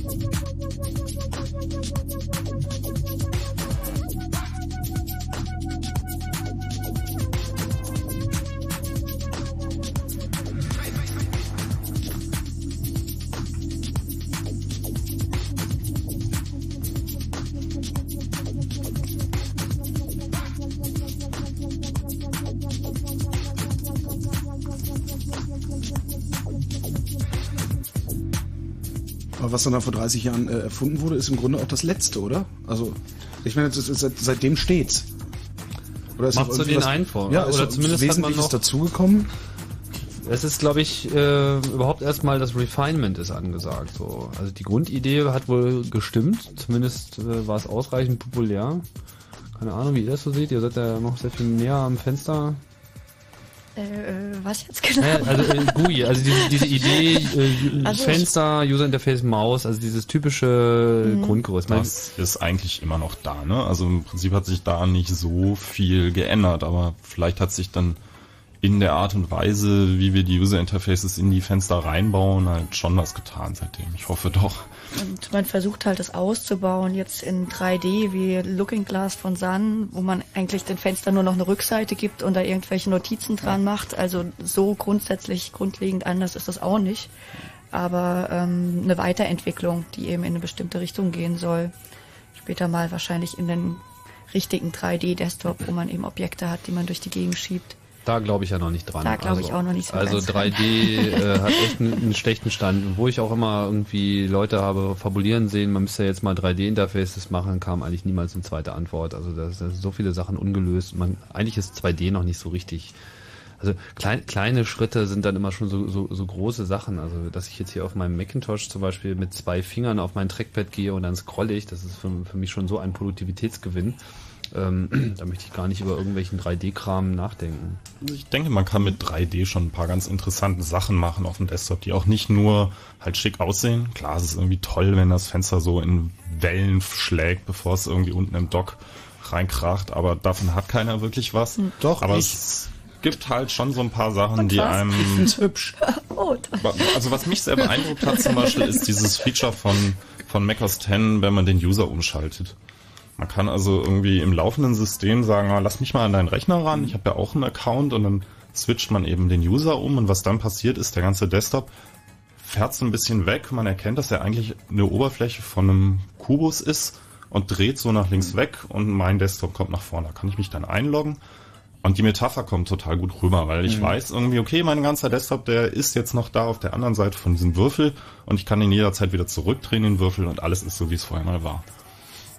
Das ist 3D, was funktioniert. Da verschwinden nicht einfach die Sachen und ich weiß nicht, wo Mhm. sie hin sind, sondern Ja, das ist so die Augmented Reality so ein bisschen, ne, äh, auf dem Computer. Also, dass man so das, was da passiert, einfach besser visualisiert bekommt. Aber ich denke, bei 3D-Interfaces, es gab bei IRIX, äh, also den SGI Unix-Varianten, gab es schon relativ früh so auch so 3D-Desktop-Spielereien. Also neben dem Standard-User-Interface, was sie ausgeliefert haben, was auch nur normal Fenster war, hatten sie halt immer wieder so diesen so dieser klassische Mythos, so ich fliege in 3D über mein Dateisystem 3D-File-Manager Folder rein und so. Und das ist einfach kennt man aus Jurassic Park, ne? Das ja, ist da haben so wir das auch, das genau. Ding, das, was das war wahrscheinlich haben. sogar genau das Ding. Ja. Oder irgendeine Inkarnation davon. Und ich fand es furchtbar. Also es äh, hat mir einfach keinerlei Überblick gemacht. Apple hatte auch mal irgendwie so eine komische Phase, wo sie in ihrem Research-Institut so ein Klimbim äh, produziert haben. Das ist einfach alles komplett sinnfrei. Ja, Apple hat aber ganz nette Visualisierungen. Also Sven hat ja gerade schon gesagt, beim Login, wenn sich der Kubus praktisch umdreht und man sieht man ist einfach auf der anderen Seite vom Rechner oder vom Interface, wie auch immer. Und sie haben auch in ihren Office-Programmen ganz schöne Features drin, wo man eben, wenn man ähm, zum Beispiel in Open Office den Stylisten aufruft, das ist so ein kleines Toolfenster, das dann aufgeht, das aus dem Menü aufruft, dann geht im Toolbar aus dem Button das Fenster in so einer kleinen dynamischen Form auf und ähm, naja, man sieht eben praktisch, wo es herkam. Und wenn man es wieder schließt, dann verschwindet es auch wieder in den Button rein. Also so, so wie so eine Sprechblase oder ja, das naja, das Fenster selbst knautscht sich so zusammen Mhm. und auseinander und man sieht eben, wo es herkommt und weiß ganz genau, wo man es wiederfindet, wenn man es aus Versehen geschlossen hat oder so. Und wenn man es eben immer umständlich aus dem Menü aufgerufen hat, weiß man auch, wo der Toolbar-Button dafür ist. Ja. Sehr praktisch.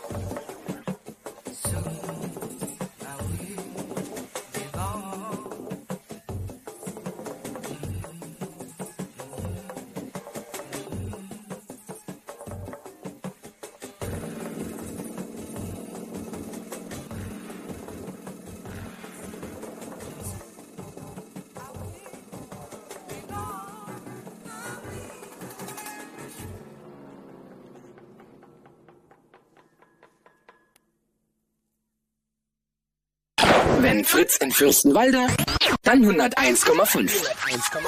Eine nach halb null. Äh, Fritz Info. Eine nach halb null, ja. Eine nach halb zwölf. Äh, heute Nacht wird's richtig wolkig. Stellenweise kann es sogar ein bisschen Regen geben bei Temperaturen zwischen 10 und 15 Grad. Morgen wird's dann wolkiger als heute. Es soll aber bis zum Abend trocken bleiben. Die Höchsttemperaturen liegen zwischen 21 und 26 Grad. Und die Meldungen, die liegen bei Gerald Kötterheinrich. Die beiden in Afghanistan getöteten Bundeswehrsoldaten sind nach Deutschland überführt worden. Eine Luftwaffenmaschine mit den Särgen an Bord landete am Abend auf dem militärischen Teil des Kölner Flughafens. Die Soldaten waren vor vier Tagen im Nordosten Afghanistans getötet worden, als beim Verladen von Munition drei Lastwagen explodierten.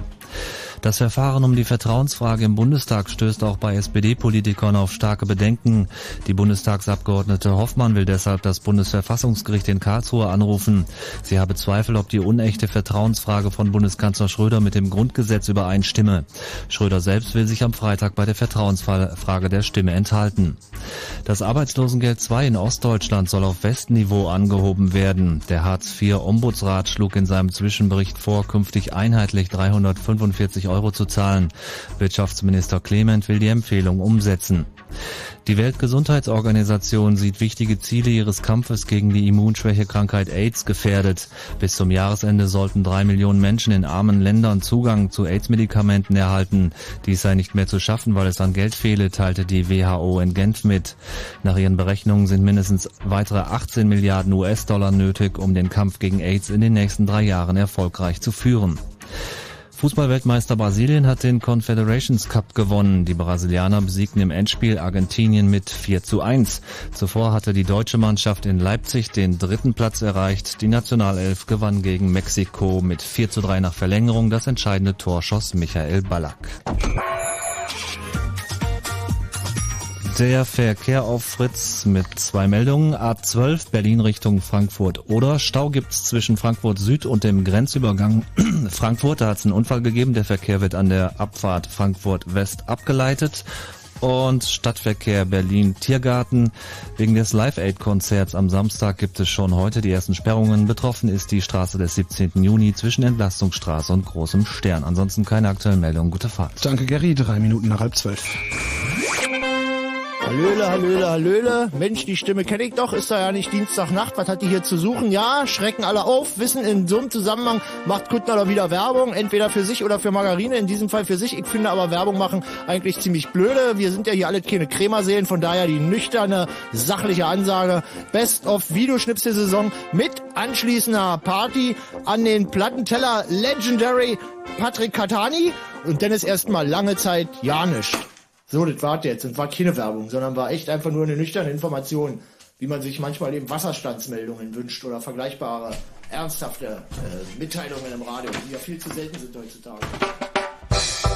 Kuttners Videoschnipsel. Freitagabend, 21 Uhr in der Volksbühne Berlin am Rosa-Luxemburg-Platz.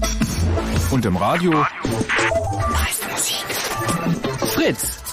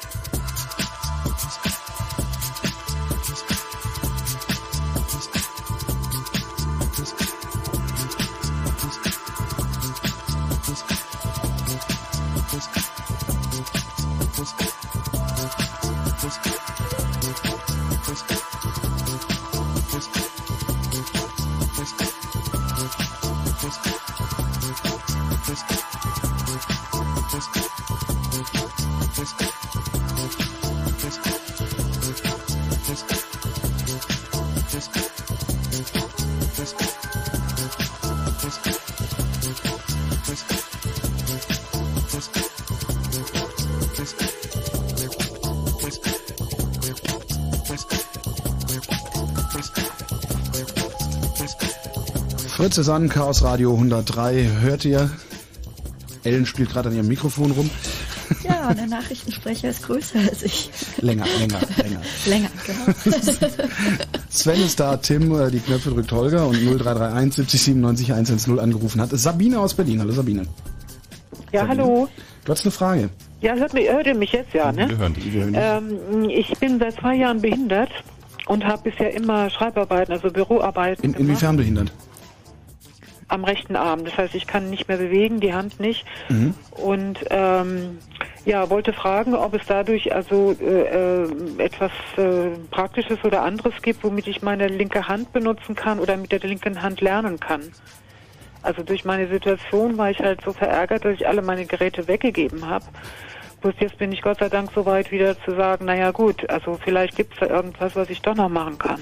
Äh, mit Geräte meinst du Computer? Ja. Mhm. Oder Tastatur, ob es da, ähm, Also ich hatte weil so, vor... so, so das Zehn-Fingersystem, was ich ja immer ganz gut konnte, Mhm. das ist natürlich jetzt vorbei. Ja, spätestens bei äh, einem großen P, also da kommst du mit der Hand, das so eine Mhm. Spannbreite hat die Hand ja gar nicht mehr. Ja, Also, genau. Und dann mit also äh, Großbuchstaben, ne? So. Äh, Aber ich meine, ich kann, kenn das kann nur Problem. die, Hand, die eine Hand benutzen. Ich So. kenne ich kenn das Problem. Ich hatte gerade einen, äh, einen Unfall hinter mir, da ist mir äh, mein, hat mir mein äh, Handgelenk gebrochen, äh, hatte jetzt im Prinzip auch zwei Monate keine rechte Hand. Ja. Und äh, naja, so mit meiner Computersüchtigkeit, ich meine, ich habe einen Macintosh, ein Macintosh hat äh, serienmäßig so eine Einhandtastenunterstützung. Aha. Die schaltet man. Einhandunterstützung gibt es. Genau, das Ah. ist äh, Teil des Betriebssystems seit Menschengedenken. Und das funktioniert ziemlich super äh, und funktioniert so, dass man im Prinzip diese ganzen Umschalttasten, also Shift, Alt und Control und alles, was es da gibt, Ja. äh, hintereinander drücken kann. Das heißt, ich drücke Ah. auf Shift und dann merkt er sich, ah, jetzt habe ich Shift gedrückt und die nächste Taste, Ja. die ich drücke, ist dann halt so, als hätte ich Shift A gedrückt. Mhm. Und das hat ziemlich gut funktioniert für mich, muss ich sagen. Ja. Also ähm, na- natürlich war ich am Anfang auch gehandicapt, weil ich bin Rechtshänder. Ah, ich bin auch, natürlich ja. nicht so fix so, aber Ja. mit der Zeit ändert sich das natürlich. So, man merkt so richtig, wie die Intelligenz von rechts nach links fließt Genau. und dann das glaube ich äh, löst sich von alleine. Genau. Ähm, ich würde nicht sagen, dass es optimal war, aber die Leute, die mit mir gechattet haben, waren schon ganz schön beeindruckt. Äh, Es fällt mir äh, interessanterweise exakt jetzt zum ersten Mal auf, dass du deine rechte Hand ja überhaupt nicht benutzen konntest. Ich habe das nicht gemerkt, ja. Ja, wir haben ja die ganze Zeit miteinander. Ja, eben. Genau. Also ich, ich habe es wirklich nicht. Es ist eher erstaunlich. Tap, tap, tap, tap, tap. Genau. Mhm. Und ja, ansonsten, also ich habe keine Chance, dass es mal besser wird. Und deswegen, Mhm. aber wie gesagt, ich bin jetzt so weit, dass ich endlich sage, so jetzt höre ich erstmal rum. Also ich meine, es wird ja viele geben, die links schreiben. Oder Also, aber ich sag mal, Spracheingabe, Spracheingabe jetzt auf so einer User, auf so einer User-Seite, nee, funktioniert nicht. Textverarbeitung? Nicht, nicht genügend. Ne, hätte ja sein können, ich weiß nicht. Also, Nee, du, also die, die, die Bandbreite, die du mit, äh, mit Tastatureingaben erzielen kannst, Hm. wie willst du die in den Computer ich reintrainieren? meine, wenn es jetzt tatsächlich zum, ums Texte schreiben geht. Das meine es ich. gibt also. natürlich Dik Diktiersoftware und wenn Das man wirklich ich viel schreibt, dann mag das wirklich sinnvoll sein. Also wenn es jetzt nee, so wirklich viel darum wird das nicht sehr sein. Nee, nee. aber für das Benutzen von Programmen ist Spracheingabe Nein, eigentlich mir gar nicht. albern. Mir ging's Öffne das äh, Fenster. Ja, gut, nee, das ist, Äh, ja, also äh, beende 7, ja. Programm. Da kommt man sich ja wirklich vor wie so ein Roboter. Nee, das ist elend. Mhm. Äh, ich weiß ja nicht, was für was für Computer du, also wenn du deine Computer jetzt alle weggegeben hast, könntest du ja einen Macintosh Du kaufen. musst nee, nicht mal unbedingt Naja, Macintosh du kaufen. Selbst so, äh, du Open Source Software hat diese Features alle schon. Okay, leg Wie los. war das nochmal? Leg los. Also ich habe gerade noch mal geguckt, weil ich habe das natürlich auch noch nie benutzt. Ja. Hatte noch nicht das Glück, mir die Hand zu brechen bisher. Aber äh, auf meinem GNOME Desktop zum Beispiel kann ich also auch Keyboard Accessibility Features einschalten und da gibt es auch äh, solche Sticky Keys. Das heißt, dass ich äh, nicht mehr gleichzeitig drücken muss, tatsächlich die Modifier, also irgendwie Shift und den Buchstaben, sondern ich kann es nacheinander machen. Und ich Ja. denke, wahrscheinlich dürftest du da auf jeden Plattform inzwischen was finden. Ah. Unter anderem auch, weil es inzwischen ja in vielen Ländern auch Gesetz ist, Ja. dass zumindest äh, in den nächsten Jahren irgendwann Ja, Software, die irgendwo gehört. eingesetzt wird, ja. In, in Behörden und so weiter, eben solche Features haben muss. Ja, ja, das habe ich auch gehört, ja, dass das mal kommen soll. Aber die Deutschen sind ja damit sowas sehr spät. Oh, das ist 2006 soll das da sein. Das heißt, welche Ja. Software noch nicht angefangen hat, das einzubauen, die Aha. ist dann nächstes Jahr vom Markt. Aha. Ja, gut, ich danke euch. Das hört sich gut an. Mhm. Ich gucke gerade mal hier im Also, Windows, in, das ob, hat für mich da in der Ja, das Tastatur was machen kann, kann. kann aber- nochmal zu sagen. Also es hat für mich wirklich extrem gut äh, funktioniert und zwar so gut, dass ich das teilweise auch heute noch anschalte. Ja. Gerade wenn man so ein bisschen im Lazy-Modus ist, so und einfach äh, keine Ahnung rechts einfach noch sein Eis halten möchte Ja. oder so, ja, Ja. oder sein Getränk, Ja. wenn man halt so äh, abends am Strand äh, in seinem Schlafzimmer liegt, dann äh, ist das einfach manchmal echt e extrem entspannend, weil man braucht halt auch dann wirklich nur noch eine Hand. Und ich Ja, konnte ja. nach der Weile, man, man tendiert dann zu so ein bisschen so seine seine Hand wie so ein ähm, keine Ahnung, wie so, wie, so ein, wie so ein Pendel über der Tastatur Ja, fliegen ja. zu lassen. Also es ist ein ganz Mhm. anderes Naja, Bewegen. mittlerweile finde ich es auch spannend, ne? Dass das ist also was die linke Hand dann wirklich fertig bringt, ne? Aber das äh, wusste ich natürlich am Anfang nicht, ne? Da war ich Mhm. nur entsetzt und sonst gar nichts. Ne? Kann ich mir gut vorstellen. Ja. Also das war bei mir auch ein Schock. Ja, Aber eben. Tolle das- ist, dass du es wahrscheinlich noch nicht mal selbst einstellen musst, sondern wenn du einfach mal eine Taste, Umschalttaste zum Beispiel, länger gedrückt lässt, ja. dann kommt von selbst so ein Dialog hoch, der fragt, ähm, ob du die Sticky Keys einschalten möchtest. Ah. Also zumindest unter Linux ist das bei GNOME und bei Mhm. KDE so, Windows, weiß nicht. Keine Ahnung, werden wir aber noch rausfinden. Sabine, ich Genau, sage jetzt erstmal danke. eigentlich auch so sein. Ich sage jetzt erstmal danke für deinen Anruf. Wir haben nämlich noch jemanden in der Leitung, klar, der äh, sagt, wie das bei Windows geht, ja? Ich danke euch allen. Okay, tschüss. Ciao. Und wir begrüßen Gabriel. Hallo. Ja, hallo. Also, ähm, ich habe auch, ich benutze unter Windows manchmal die Tastaturmaus, wenn irgendwie die Maus gerade nicht will oder sowas. Mhm. Und da gibt's auch, das heißt Eingabehilfen und diese Einrast, die, diese, diese Feststellfunktion heißt Einrastfunktion unter Windows. Findet man über die Systemsteuerung, da gibt's dann Eingabehilfen, haben die meisten wahrscheinlich nur versehentlich mal drauf geklickt und dann wieder raus. Und da kann man irgendwie Einrastfunktionen aktivieren und dann passiert das halt genauso, wie du sagtest, mit Umschalt, Steuerung und Alt, dass die halt irgendwie so festgestellt bleiben. Vielen Dank, Gabriel. Und ähm, ich glaube, das kriegt man so, irgendwie kriegt man es auch über eine Tastenkombination oder Shift, irgendwie 10 Sekunden gedrückt halten. Ich habe es gerade mal probiert, Mhm. passierte nichts, aber das lässt sich ja dann rausfinden. Ne, hier bei mir passiert auch nichts, aber ich weiß nicht, ob wir auch das XP benutzen, das jeder zu Hause benutzt, weil das ist ja hier äh, konzernartig oder so. ähnlich. Äh, Gabriel, vielen Dank. Mhm. Und gute Nacht, tschüss. Jo, danke. Ich Tschüss. kriege auch gerade noch habe einen anderen warte, Tipp. Ja, einen haben wir, hab ich noch. André aus Tottenau. Äh, guten Tag. Ähm, Hallo. Ich wollte nur mal äh, eine andere Lösung vorschlagen, wenn man äh, die eine Hand nicht verwenden kann. Mhm. Und zwar ist das jetzt äh, in letzter Zeit in der Schweiz extrem verbreitet geworden, äh, diese Einhandtastaturen. Das ist so ein kleines Gerät, äh, passt genau in die Hand. Und damit kann man Tastatur und Maus ziemlich gut steuern. Und ja. Äh, wie passt genau in die Hand? Ist, ist eine winzig kleine Tastatur, die ich mit, äh, mit ja, spitzen direkt Fingern eine drücke? Das ist so, äh, das ist so ein, äh, ja, das, man, äh, das ist so ein, ein, ein Knubbel, den man hat in die Hand und da gibt es verschiedene Modifier, die man drücken kann. Und damit äh, drückt man halt äh, verschiedene Tastenkombinationen im Prinzip, aber nur mit vier Fingern und dem Daumen für. Also das heißt, äh, äh, ich, ich kann mir das noch nicht so richtig vorstellen. Ich habe also praktisch einen Handschmeichler und Äh, an dem so drücke ich so dran rum. Oder Äh, ja, so in etwa, wie wenn man jetzt irgendwie eine Flasche in der Hand hätte, bloß dass dann halt äh, verschiedene Tasten drauf sind. aha. Und äh, damit kann man die Tastatur, äh, also Tastatureingaben emulieren oder halt mit der Maus ähm, irgendwas anstellen. Und äh, ja, ist jetzt in der Schweiz irgendwie recht verbreitet, irgendwie vor allem auch bei Leuten, die irgendwie äh, irgendwo nur eine Hand frei haben aus irgendwelchen Gründen, weil sie viel telefonieren oder was auch immer. Mhm. Gibt es da irgendwie eine Webseite dazu, dass man sich das mal angucken kann? Ich habe hier Ja. gerade was gefunden. Ah ja. Und zwar heißt das Frogpad. Äh, Frogpad, also wie Frosch, F-R-O-G, pad.com. Äh, keine Ahnung, ob es das auch in Deutschland gibt, aber das ist so ein 3x5 Tastenfeld mit äh, so Tasten drumherum und die gibt es in einer Links- und Rechtshänder-Version. So einfach zum USB anschließen, verhält sich wahrscheinlich für eine ganz normale Tastatur, aber hat halt einfach eine ganz andere Ergonomie. Das ist dann wahrscheinlich genau das, was Sabine sucht. Ne? Das hätte ich auch mal gerne ausprobiert im Krankenhaus. Vielen, vielen Dank, André. Bitte, kein Problem. Und gute Nacht. Äh, dasselbe. Tschüss. Danke. Tschüss. Ciao. Wen hatte ich da gerade unterbrochen? Tim hatte ich unterbrochen, genau. Ähm, ja, ich hatte einfach nur, ich kriege ja die ganze Zeit lustige, äh, interessante Links zu dem Thema hier ähm, äh, von Leuten, die sich auch schon mal die Hand gebrochen haben. Hier gerade nochmal betonen. Und ähm, ja, das Problem ist bekannt. Also es gibt auf jeden Fall interessante äh, Geräte, die ich jetzt bis äh, eben auch noch nicht kannte. Aber wieder was gelernt. So will man das doch haben. So will man das doch haben. Sehr interaktive Sendung hier, muss ich sagen. Sehr schön.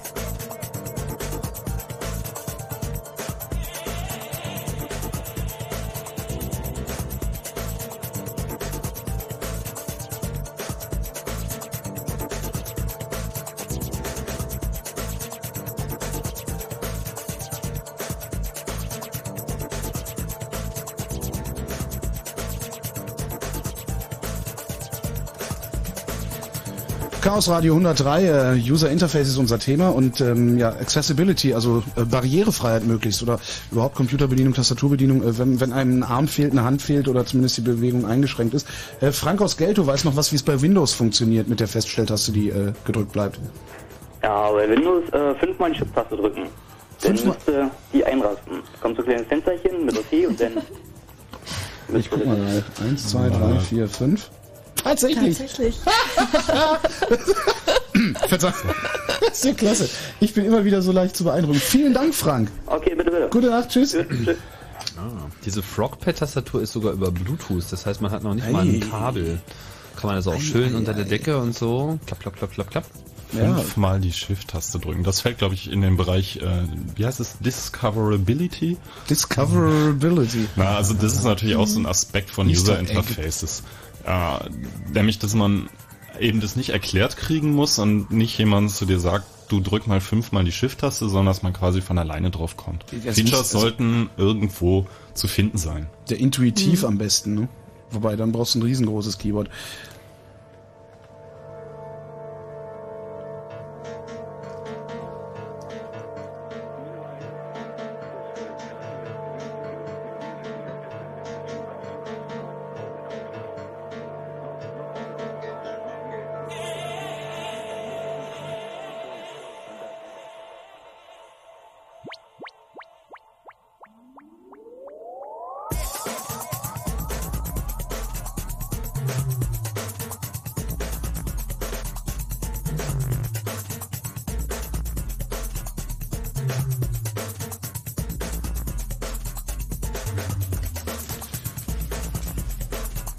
Länger in der Leitung hängt, äh, weil er ein bisschen anderes Thema hat als äh, Accessibility, glaube ich jedenfalls. Andreas aus dem Prenzlauer Berg. Hallo Andreas. Hallo. Ähm, schönen Abend. Ja. Ich habe einen hab einen, äh, ja, Einwurf in, in Richtung User Interface, was die Geschwindigkeit angeht. Und zwar ist dann die Frage, kennt ihr Alias Systems aus Amiland? Das ist eine Firma, Software-Schmiede. Äh, Die haben in den letzten 20 Jahren also eine ganze Stückliste an Patenten angemeldet und da war auch drunter von wegen zweite Maus. Du wählst mit der ersten Maus irgendeine Tastenkombination, irgendwas erstmal an und dann erscheint was und dann mit der zweiten Maus, wirklich die du physikalisch in der Hand hast, wählst du dort dann innerhalb von Optionen, die eingeblendet werden, einen spezifischen Befehl aus. Dann schiebe ich die erste Maus zur Seite und nehme die zweite, oder? Nee. Nein, ich bin mit zwei ich Händen habe hab ich, an ich hab Mäusen. hardware-seitig zwei Mäuse in der Hand. Das war die Idee von denen damals. Also als Patent angemeldet haben sie es, Mhm. sie haben es noch nicht umgesetzt, aber was sie umgesetzt haben in ihrer Software jeweils, die sie immer wieder also weiter pflegen, ist trotzdem was sehr, sehr Gutes. Das funktioniert mit einer Maus, aber das ist so, dass du ähm, links unten, also mit Steuerung, Shift und Alt, dass du mehrere Kombinationen hast und je nachdem, welche Maustaste du dann drückst, kommst du in unterschiedliche Kontextmenüs, die so sind, dass du dann ganz schnell, äh, also im Millisekundenbereich, äh, die Maus bewegen kannst und hast, also nach Übungszeit natürlich, wenn du weißt, wo ist was, an, anhand der eingeblendeten äh, Icons, die mitten auf dem Bildschirm dort entstehen, wo der Mauszeiger vorher war, dass du dort total schnell einen Befehl angewählt hast und das ist äh, Meinst du dieses Interface, wo das dann so im Kreis um den Mauszeiger herum ist und dann wählt man das aus? Ja, genau so. Hm, War das wirklich von Alias? War das nicht ein Standardinterface von ähm, IRIX? Das kann sein.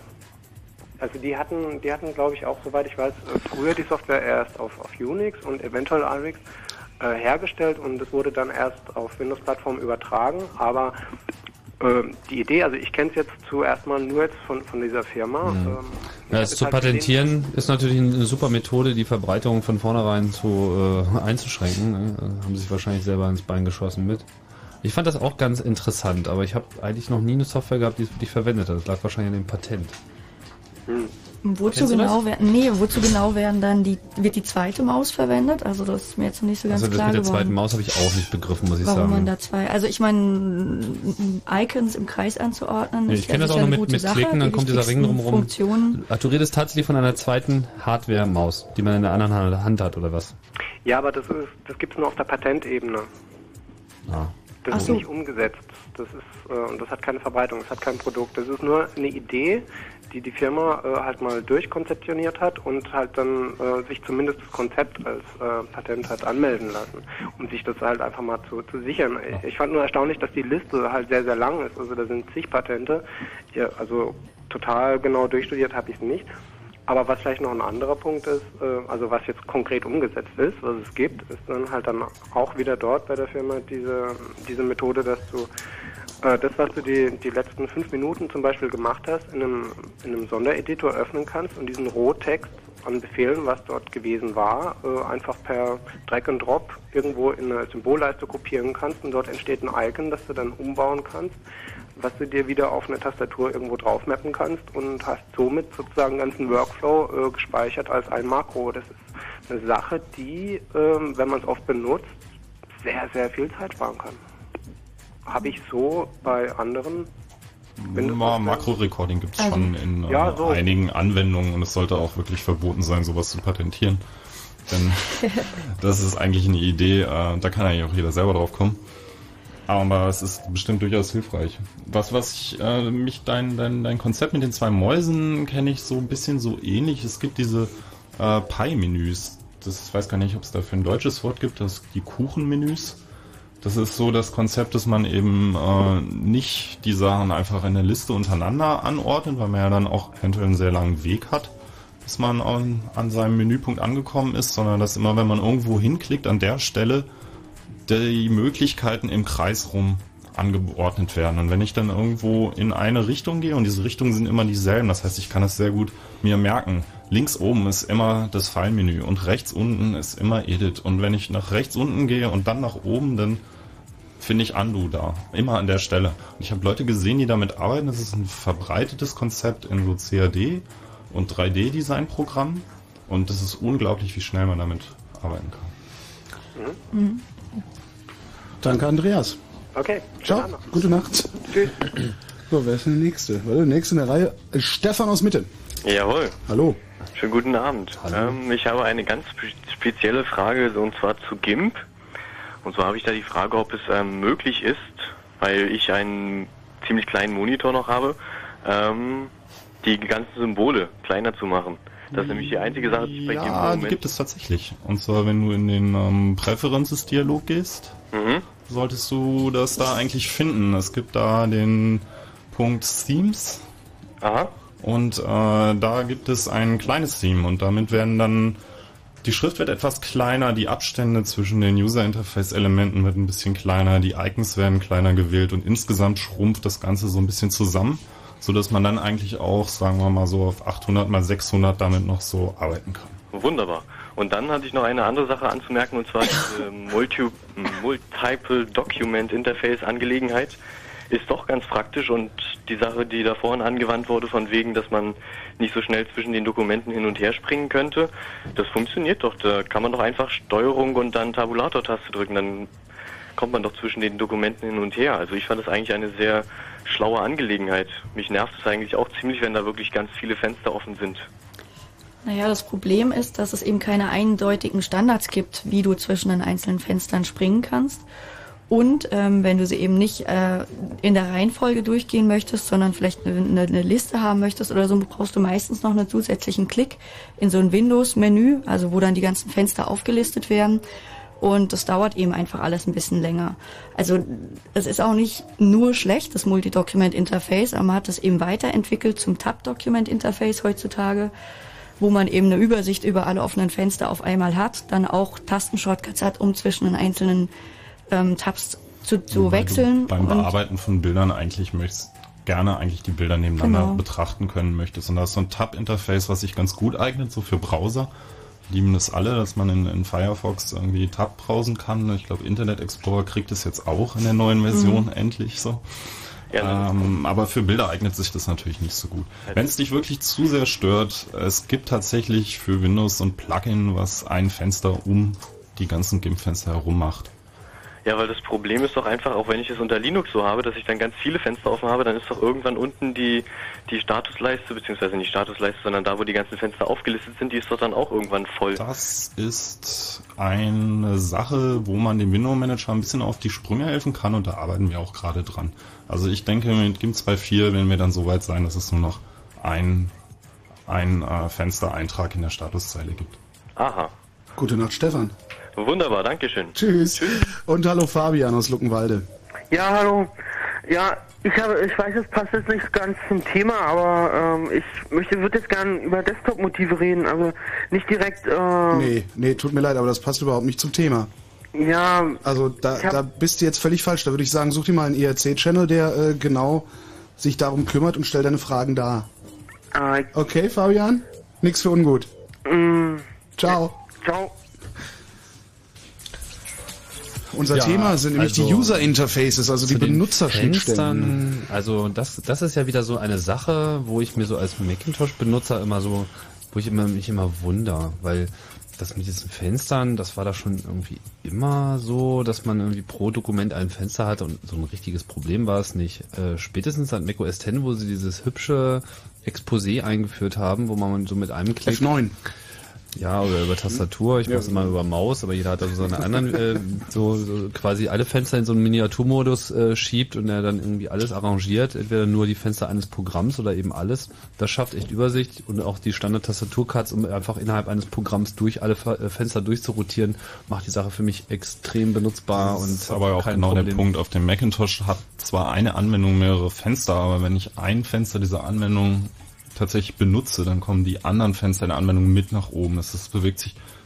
Das Mhm. Betriebssystem oder der, der Fenstermanager weiß schon, dass er hier mit zusammengehörigen Fenstern zu tun hat. Das ist ein Konzept, was unter Windows total fehlt und deshalb landet man dann natürlich mit solchen User Interface Konzepten da ganz schnell auf der Nase.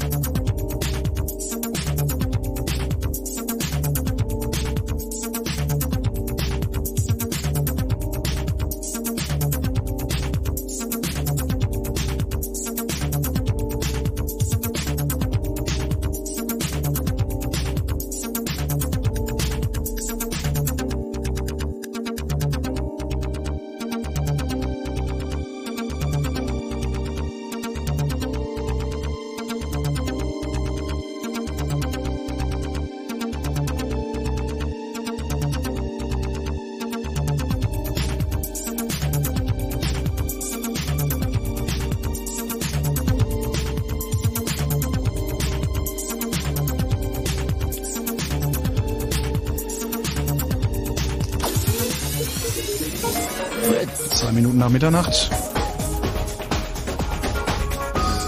Blue Moon. Chaos Radio 103 und User Interfaces, äh, also Benutzerschnittstellen sind das Thema heute Abend. Drei Gäste äh, habe ich. Ich heiße Holger Klein. Der Tim ist da, der Sven ist da und die Ellen ist da und die kennen sich aus. Ähm, womit wollten wir weitermachen? Was war das? Gui hat? Ja, Guyat. Guyat. Ja. ja, wir fühlen uns verpflichtet, auch mal ein bisschen den, äh, den Marktüberblick äh, zu geben. Denn, naja, die meisten Leute denken halt sowieso, es gibt ja eigentlich nur Windows und alles andere wird sich wohl schon so ähnlich verhalten. Aber es gibt natürlich sehr unterschiedliche, also nicht sehr unterschiedliche, aber eben unterschiedliche grafische Benutzeroberflächen für die verschiedenen Betriebssysteme. Die populärsten sind, das kann man wohl klar sagen, vor allen voran natürlich äh, Windows, also nicht, weil es das Beste ist, das beste GUI ist, sondern weil es das am meisten verbreitete ist, weil Windows eben weit, verbreitet Weil es ist. sich am einfachsten kopieren lässt, ne? Wie auch immer, da ähm, fange ich jetzt mal noch nicht gleich so religiös an. Dann gibt's den äh, Macintosh, der natürlich, ähm, also macOS war natürlich das erste System, was äh, weit verbreitet GUI überhaupt erstmal auf den äh, Personalcomputer gebracht hat. Und in der Open Source Welt gibt es mittlerweile auch sehr brauchbare grafische Benutzeroberflächen, die teilweise auch weiter vorne sind, ganz andere Konzepte auch ausprobieren, natürlich eine ganz andere Dynamik haben in der, in der Entwicklung, als das jetzt bei den kommerziellen Systemen ist. Vor allem unter Linux hat sich da eben sehr viel entwickelt und dort sind vor allem zu nennen GNOME, das mit dem G, ähm, was das, das ja, mit da kommen wir gleich nochmal mehr zu sagen. Und das andere ist KDE, das ist das mit dem K, was so eine deutsche, ähm, deutsche Sch- Lastigkeit hat, auch weil das halt hier geboren wurde in Deutschland und GNOME kommt aus dem, ich weiß ja gar nicht, wir hätten damit angefangen. Das weißt du alles viel besser. Ja, das kann man schon sagen. Das kommt eigentlich äh, ursprünglich mal aus Amerika. Ich glaube, die Idee mit dem Gnom war denn ein Mexikaner, Miguel de Icaza, aber der hat auch damals schon in Amerika gearbeitet. Und äh, das G kommt natürlich eigentlich von GNU und äh, es ist irgendwie so eine Sitte, dass irgendwie man den ersten Buchstaben bei unheimlich vielen Applikationen halt versucht auf diesem G zu halten, solange es irgendwie das GIMP Toolkit verwendet. Das ist nämlich das, was ganz GNOME benutzt, ist das äh, GIMP Toolkit, GTK. Äh, nicht wie viele glauben das GNOME Toolkit, sondern ursprünglich war das mal was, was sich ähm, zwei Amerikaner auch wieder geschrieben haben, um von Motiv wegzukommen. Motiv war so damals die Unix, das Unix User Interface, aber es war eben nicht frei, man musste das kaufen für relativ viel Geld. Es gab das für Studenten so äh, erschwinglich, aber im Endeffekt konnte man da halt auch nichts dran ändern. Man war so ein bisschen fest auf diesem Motiv-Zeug und wenn man sich das heutzutage nochmal anguckt, das sieht schon ganz schön altbacken aus, da hat sich einiges getan seitdem. Ja, und KDE wurde in Deutschland entwickelt, in ähm, Ludwigsburg ursprünglich. Ähm, läuft auf der Basis von dem Qt ähm, Toolkit, aber genaueres dazu kann uns der Danimo erzählen. Der ist nämlich gerade am Telefon, hat er mir über IRC gesagt. Du meinst, unser Hörer- kenn ich die Hörer am Geschichte. Drachenfels? Genau. Daniel. Der ist in der Schleife. Ja, hallo. Ja, hallo. Moin, moin. Ja, ähm, ich wollte eigentlich nur mal angerufen haben, weil Tim meinte, äh, ja, hier bin ich.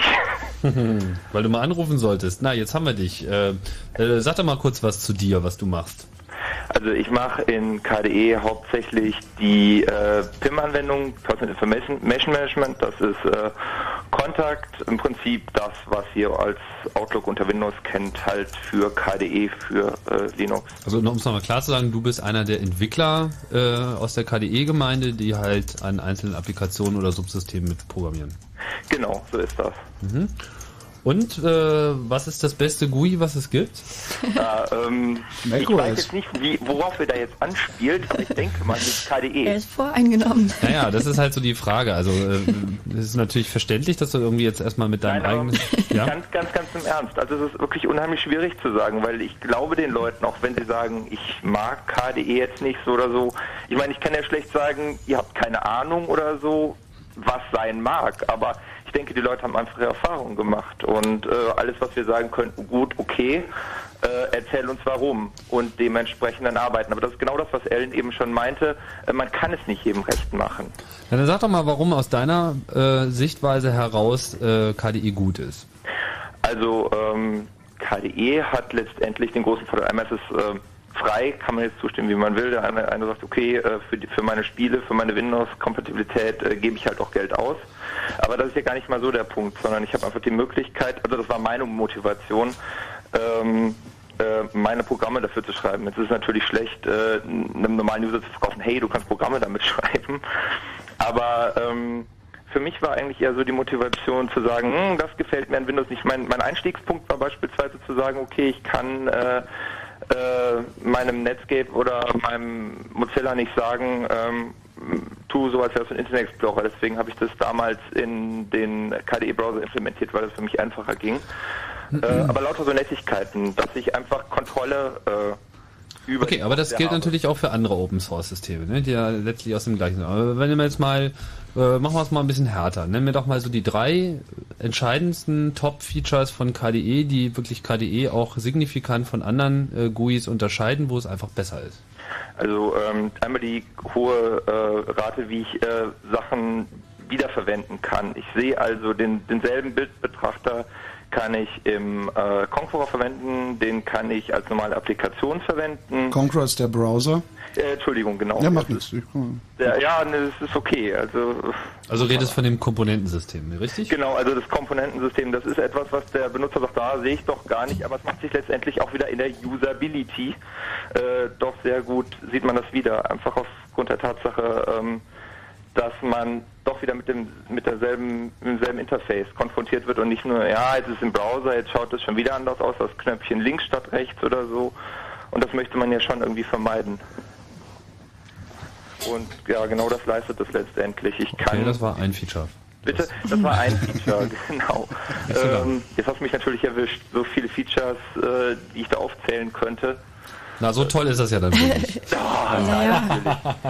Also was bei mir bei KDE immer der Punkt ist, ist, dass man wirklich alles konfigurieren kann. Das Wollte ist zwar einerseits ein absoluter Vorteil, wenn man Power-User ist und sich die Mühe macht, durch die Config-Menüs durchzugehen und äh, zu verstehen, was man da tut, auch auszuprobieren, weil manchmal sind die Funktionen oder die, die Parameter natürlich nicht selbsterklärend. Da weiß man dann eigentlich gar nicht, was passiert, wenn man das mal an- und ausschaltet.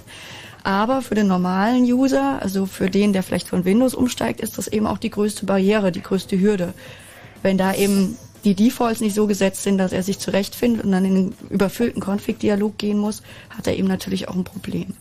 Danke für die Vorlage. Da wollte ich nämlich auch noch gerade äh, raus. Deswegen, ich wusste jetzt nicht so ganz, ob ich das als Vorteil rausstellen kann, weil es ist eben für mich wirklich nur ein Vorteil.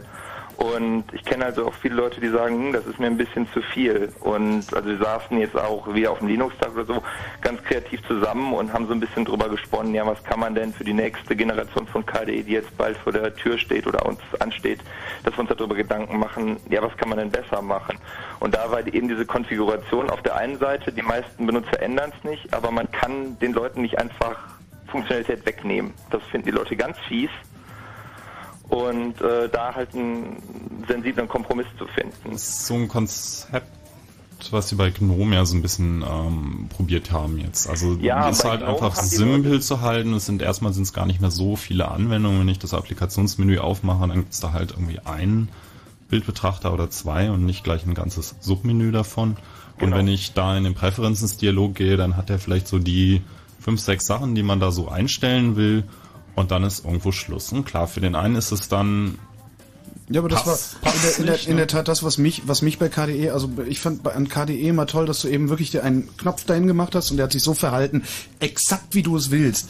Äh, aber nichtsdestotrotz hat es mich dann wirklich entsetzt, dass ich bei Bildbetrachtern ein Submenü mit sieben Punkten hatte und dann schon dachte, oh mein Gott, äh, was, was will ich denn jetzt und Ja, was mache ich denn aber, jetzt? Und, das und ist aber eine distributionsspezifische Sache. Das Natürlich wenn ist das du eine distributionsspezifische Sache, aber ich bin User. Bildbetrachter installierst, dann kriegst du die natürlich auch angezeigt. Ja, natürlich, aber das, das Problem ist, dass du, dass du ja als, ähm, als, als stinknormaler User, was ich bin, äh, den Knopf nicht findest, an dem du das ausschalten kannst. Und ich glaube, das wäre eigentlich, das wäre eigentlich was. Mach einen Knopf dahin, der heißt einfach nur kopieren Windows oder, oder verhalte dich wie ein Windows oder irgendwie sowas. Also der das einfach ausschaltet, dass du, dass du die Hürde etwas niedriger setzt. Also dass du nicht Ja, einfach so ein Entsetzen beim User erzeugst, der sagt, ich werde gerade erschlagen, dann benutze ich es lieber nicht. Naja, das, aber dann kriegst du genau das Problem, was, äh, was du hast, wenn du Microsoft äh, einsetzt in den neueren Versionen, also Windows letztendlich. Äh, da kriegst du Einträge, die länger nicht benutzt wurden, die werden einfach ausgeblendet. Und ich habe jetzt mehrfach die Erfahrung gemacht mit, äh, ich sag mal, so einem wirklich durchschnittlichen Computernutzer, wobei man mit dem Begriff durchschnittlich natürlich vorsichtig sein muss, der dann einfach gesagt hat, äh, huch, äh, wo, ist denn der, wo ist denn das Programm hin, das ich da installiert habe? Sag ich, ja, guck, da klickst du hier unten drauf. Ähm, was eigentlich ja sehr intuitiv ist, hätte ich jetzt zumindest gedacht. Ich fand das total toll, bis ich also wirklich äh, an zehn Leuten hintereinander, das hat mich total schockiert, festgestellt habe, die Leute äh, kapieren es nicht und das sind wirklich keine dummen Leute gewesen. Äh, und das ist halt genauso die Sache, Sachen, die im ersten Moment richtig cool erscheinen, das ist auch eine Erfahrung, die wir gemacht haben. ähm, äh, sind es im Endeffekt gar nicht. Also wir hatten das mal auf einer Konferenz, da war Ellen und ihre Truppe, die waren so freundlich und haben also ein Usability Audit gemacht. Das heißt, die haben so einen ganz normalen Otto-Normalverbraucher, vorher noch nie was mit KDE oder sonst irgendwas zu tun gehabt, vielleicht mit Windows. Gut, du hast halt immer irgendwie eine gewisse Vorbelastung. Ja. Und haben gesagt, okay, macht mal folgende Aufgabe. Und wir Entwickler saßen da und haben es geschüttelt, aber nicht, weil wir uns, weil wir den irgendwie ausgelacht hätten, sondern weil wir gedacht haben, Mensch, das ist doch so klar und das müssten wir eigentlich anders machen. Was- das, was- ist eine echt, das ist eine echt lehrreiche Erfahrung, die ich echt jedem mal wünsche. Was war die Aufgabe, Ellen? Naja, da sind wir auch bei der Methodik, wie das überhaupt funktioniert, Usability und so weiter. Wie kommen wir als sogenannte Experten eigentlich dazu, den Entwicklern zu sagen, macht das so und so, damit es besser wird. Also wir können das auch nicht äh, aus uns selbst heraus sagen oder wir müssen wirklich den Nutzern zugucken, wie das tatsächlich funktioniert. Und ähm, dazu sitzt man eben jemanden vor den Rechner, gibt ihm Aufgaben, die er normalerweise im normalen Leben auch ähm, durchführen würde. Und in dem Fall war das erstmal, du hast jetzt einen neuen Rechner, ähm, den hast du irgendwie geschenkt bekommen, dass er sich auch noch ein bisschen freut. Und dann sagt man, jetzt möchtest du zuallererst das Mail-Programm einrichten. Okay, hier hast du deinen Mail-Account, richte den mal ein. Und da gab es eben schon erstmal Probleme im Config-Menü. Das ist unter äh, Contact dann getrennt zwischen Identities und Server-Accounts. Das hatte der überhaupt nicht verstanden. Dann hat er endlich seinen Account eingerichtet. Dann ist der Folder irgendwo erschienen. Das war ein IMAP-Folder. Der ist nicht in der normalen Inbox erschienen, sondern woanders. Und er hatte gar nicht gemerkt, dass er das tatsächlich eingerichtet hat. War völlig hilflos. Saß da, hat stundenlang danach gesucht. Und die Entwickler saßen wirklich unten und haben sich die, Haare gerauft und haben auch nach oben gezeigt und dachten, da, da, da, da, guck doch einfach. Aber man kann es eben nicht voraussehen, was User verstehen und was sie nicht verstehen. Ja, da muss ein Wizard hin. Da muss ein Wizard hin, genau, die allgemeingültige Lösung. Es ist für einen Entwickler halt unheimlich schwer, ein, gutes User-Interface zu machen, weil man natürlich total voreingenommen rangeht. Mhm. Man weiß irgendwie, man kennt das Programm in- und auswendig, jede Ecke und dann verlangt vielleicht jemand nach einem Feature und man lässt sich gar nicht richtig beschreiben, wofür es eigentlich braucht und denkt so, ah cool, das bauen wir gleich mal ein. Und dann wird es halt irgendwo reingeflanscht und dann hängt es da drin und es gibt halt kein Feedback, es gibt auch nicht in, in, in Firmen, die werden sowas halt machen, Usability-Tests gehören eigentlich zur Qualitätssicherung in so einem Programm dazu. Und das ist für Open Source Software tatsächlich noch was ziemlich Neues. Es wird aber immer mehr. Also unser Projekt hier, openusability.org, muss ja auch ein bisschen Werbung machen. Ähm, das ist eben dazu da, dass Open Source Projekte und Usability Leute zusammenkommen und da ist das Feedback ziemlich gut. Also wir haben schon 50 registrierte Projekte inzwischen, also alles kleinere Anwendungen von KDE, Contact über ähm, GNOME, Anjuta, das ist eine ähm, IDE, eine Entwicklungsumgebung, über verschiedene Webprojekte, die sich da alle anmelden und halt auch wirklich interessiert sind, Feedback zu bekommen, Usability-Feedback und es in ihren Entwicklungsprozess einzuarbeiten. Haben wir's? Danimo, Daniel. noch? Ja, nee, also dem erstmal nichts hinzuzufügen. Alles klar, dann danken wir für deinen Anruf. Ja, danke euch. Äh, grüßt das Siebengebirge. Noch. Tschüss. Hm.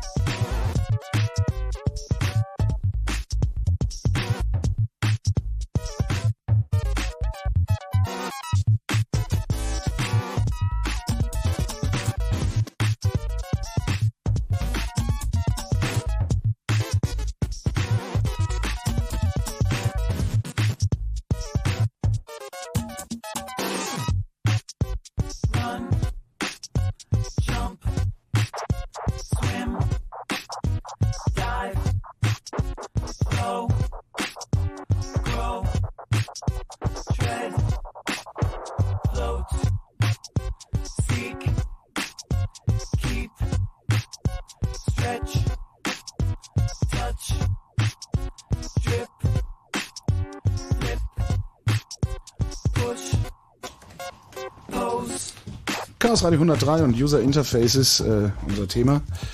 Und das Beste ist natürlich macOS, dachte ich immer. Aber ich habe mich immer eines Besseren belehren lassen. Naja, also naja, bis das auf den Beste gibt's Zoom-Button nicht. jetzt. Das Beste gibt's nicht. Aber äh, ich, de ich denke, alle, alle werden anerkennen, die sich halbwegs mit User Interfaces äh, auseinandersetzen, dass auf dem Mac einfach schon, schon seit Jahren eine ganze Menge gut gelungen ist, um Mhm. mal etwas zurückhaltender zu formulieren.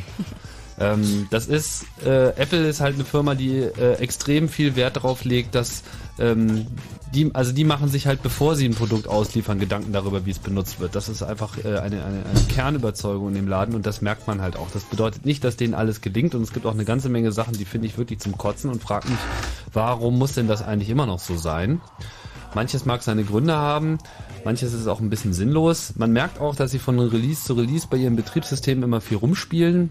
In letzter Zeit eigentlich so viel, dass es schon ein bisschen anstrengend wird. Also Wann, permanent wann ändern kriegt denn der und so. Mac mal eine zweite oder eine dritte Maustaste? Ja, der wird keine zweite äh, Maustaste bekommen, schlicht und ergreifend, weil man sie nicht braucht. Ähm, vier, von, vier von den fünf ähm, äh, Hauptentwicklern vom Macintosh seinerzeit, von dem Core-Team, die den Macintosh mal geschaffen haben, waren alle Linkshänder. Ich denke, das hat eine ganze Menge damit zu tun. Ähm, und klar, natürlich ist das irgendwie ganz praktisch mit dieser Kontextmaus und so. Nur es ist auf jeden Fall ein Konzept, was Leute, die vom, von Windows kommen, ganz schwer vermissen. Also ich habe Leute Ne, ja mal vorne einen Mac gesetzt, die halt irgendwie schon lange mit Computern arbeiten, bis in die DOS-Zeit zurück. Und die waren eigentlich sehr hilflos. Ich muss sagen, es hat mich auch ein bisschen geschockt. Es war so mal ein kleiner Usability-Test. Äh, für mich ist Mac eigentlich auch so ein User-Interface, wo ich das Gefühl habe, ist eigentlich alles sehr intuitiv. Es ist auch nicht überladen. Es gibt eigentlich immer so ein paar Stellen, wo man hinklicken kann. und Es ist ziemlich klar. Und trotzdem sind User, die diese Oberfläche nicht gewöhnt sind, teilweise auch erstmal komplett äh, stehen was außen anderes vor. gewöhnt sind.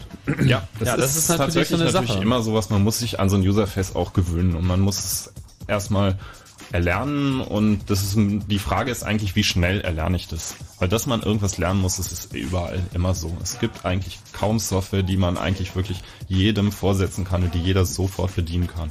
Und wenn, dann ist es eine Software, die macht halt einfache Dinge, ein Taschenrechner vielleicht. Und den kann man auch nur bedienen, weil man das physikalische Gegenstück schon mal benutzt hat. Das ist richtig.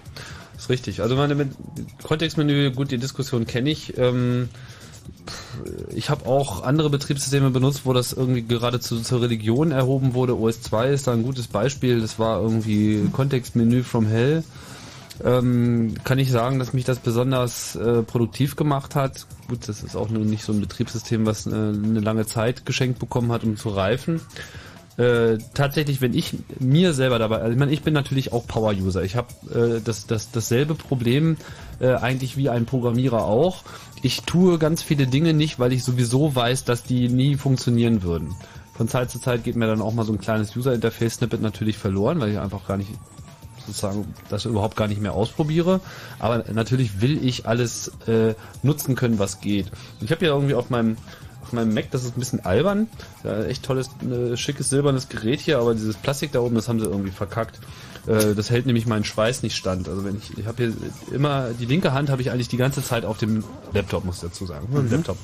Und äh, ich schwitze hier schon dieses komische Silberplastik durch. Es gibt Schlimmeres. Weil ich halt, es gibt Schlimmeres, aber man sieht das halt, wo ich halt meine Hand immer habe, nämlich Mhm. links. Und äh, auf diese Kontextmenü-Sache kann ich sagen, naja, warum denn nur eine Taste? Ja, also Mhm. eigentlich habe ich äh, zehn verschiedene Funktionen, die ich mit der Maus mache oder eben auch mit äh, anderen Tasten und ich benutze halt die ganze Zeit Control, Shift, Function, Alt und so weiter, diese ganzen Modifier. Und da ist für mich Kontextmenü äh, irgendwie nur eine von mehreren. Also so kann man das natürlich dann auch sehen. Trotzdem, äh, auch beim Apple ist es so, wenn man eine Maus mit zwei Tasten anschließt, dann geht das halt auch genauso, wie man das von anderen Betriebssystemen kennt. Also Ja. es ist drin, es ist nicht, nicht, nicht da. Aber es ist halt das ganze User-Interface, und das ist ganz wichtig, das ganze User-Interface ist halt von vornherein so gebaut, dass es eben auch immer mit einem Klick geht. Dass also gar nicht erst ein Programmierer auf die Idee kommt, äh, dass man sowas Mit einem braucht. Klick und fünf Modifier-Tasten. Richtig. Und Nein, das ist ja aber auch das Problem. Ohne Modifier-Tasten. Ganz ohne Modifier-Tasten. Das kann ich eigentlich durchgehend bestätigen. Das äh, ist halt äh, so, so der Grundansatz. Und das ist auch richtig so, weil du kennst das, äh, ich meine, Usability ist das eine, im Support muss man mal gearbeitet haben. Äh, ja, da unterhält man sich mit den Leuten übers Telefon. Ja, klicken Sie doch mal irgendwie jetzt äh, da. Ja, da passiert nichts. Ja, Sie müssen mit der rechten Maustaste klicken. Ah ja.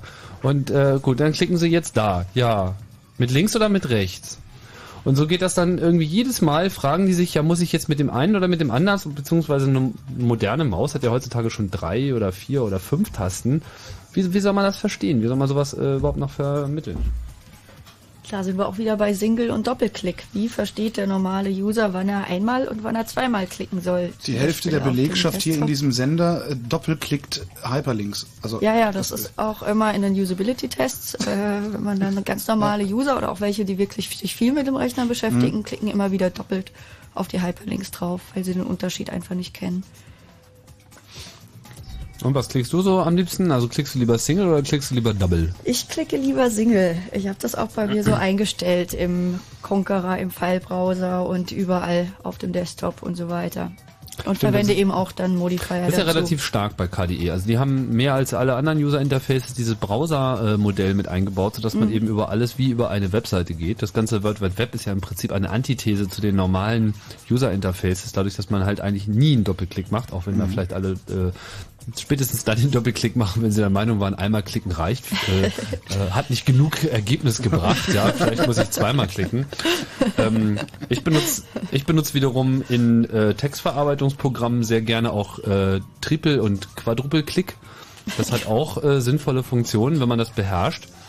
Ähm, also, weißt du, was ich meine? Ja, ja, ja, ja. Gerade Ich so. frage mich nur gerade, was dann, was ich, was, wozu das führt, frage ich Wozu? mich gerade. Na, ein Doppelklick markiert, äh, also ein Klick markiert. Äh, ein Doppelklick markiert ein Wort, ein Trippelklick markiert eine Zeile. Und ein Quadrupelklick markiert einen Absatz.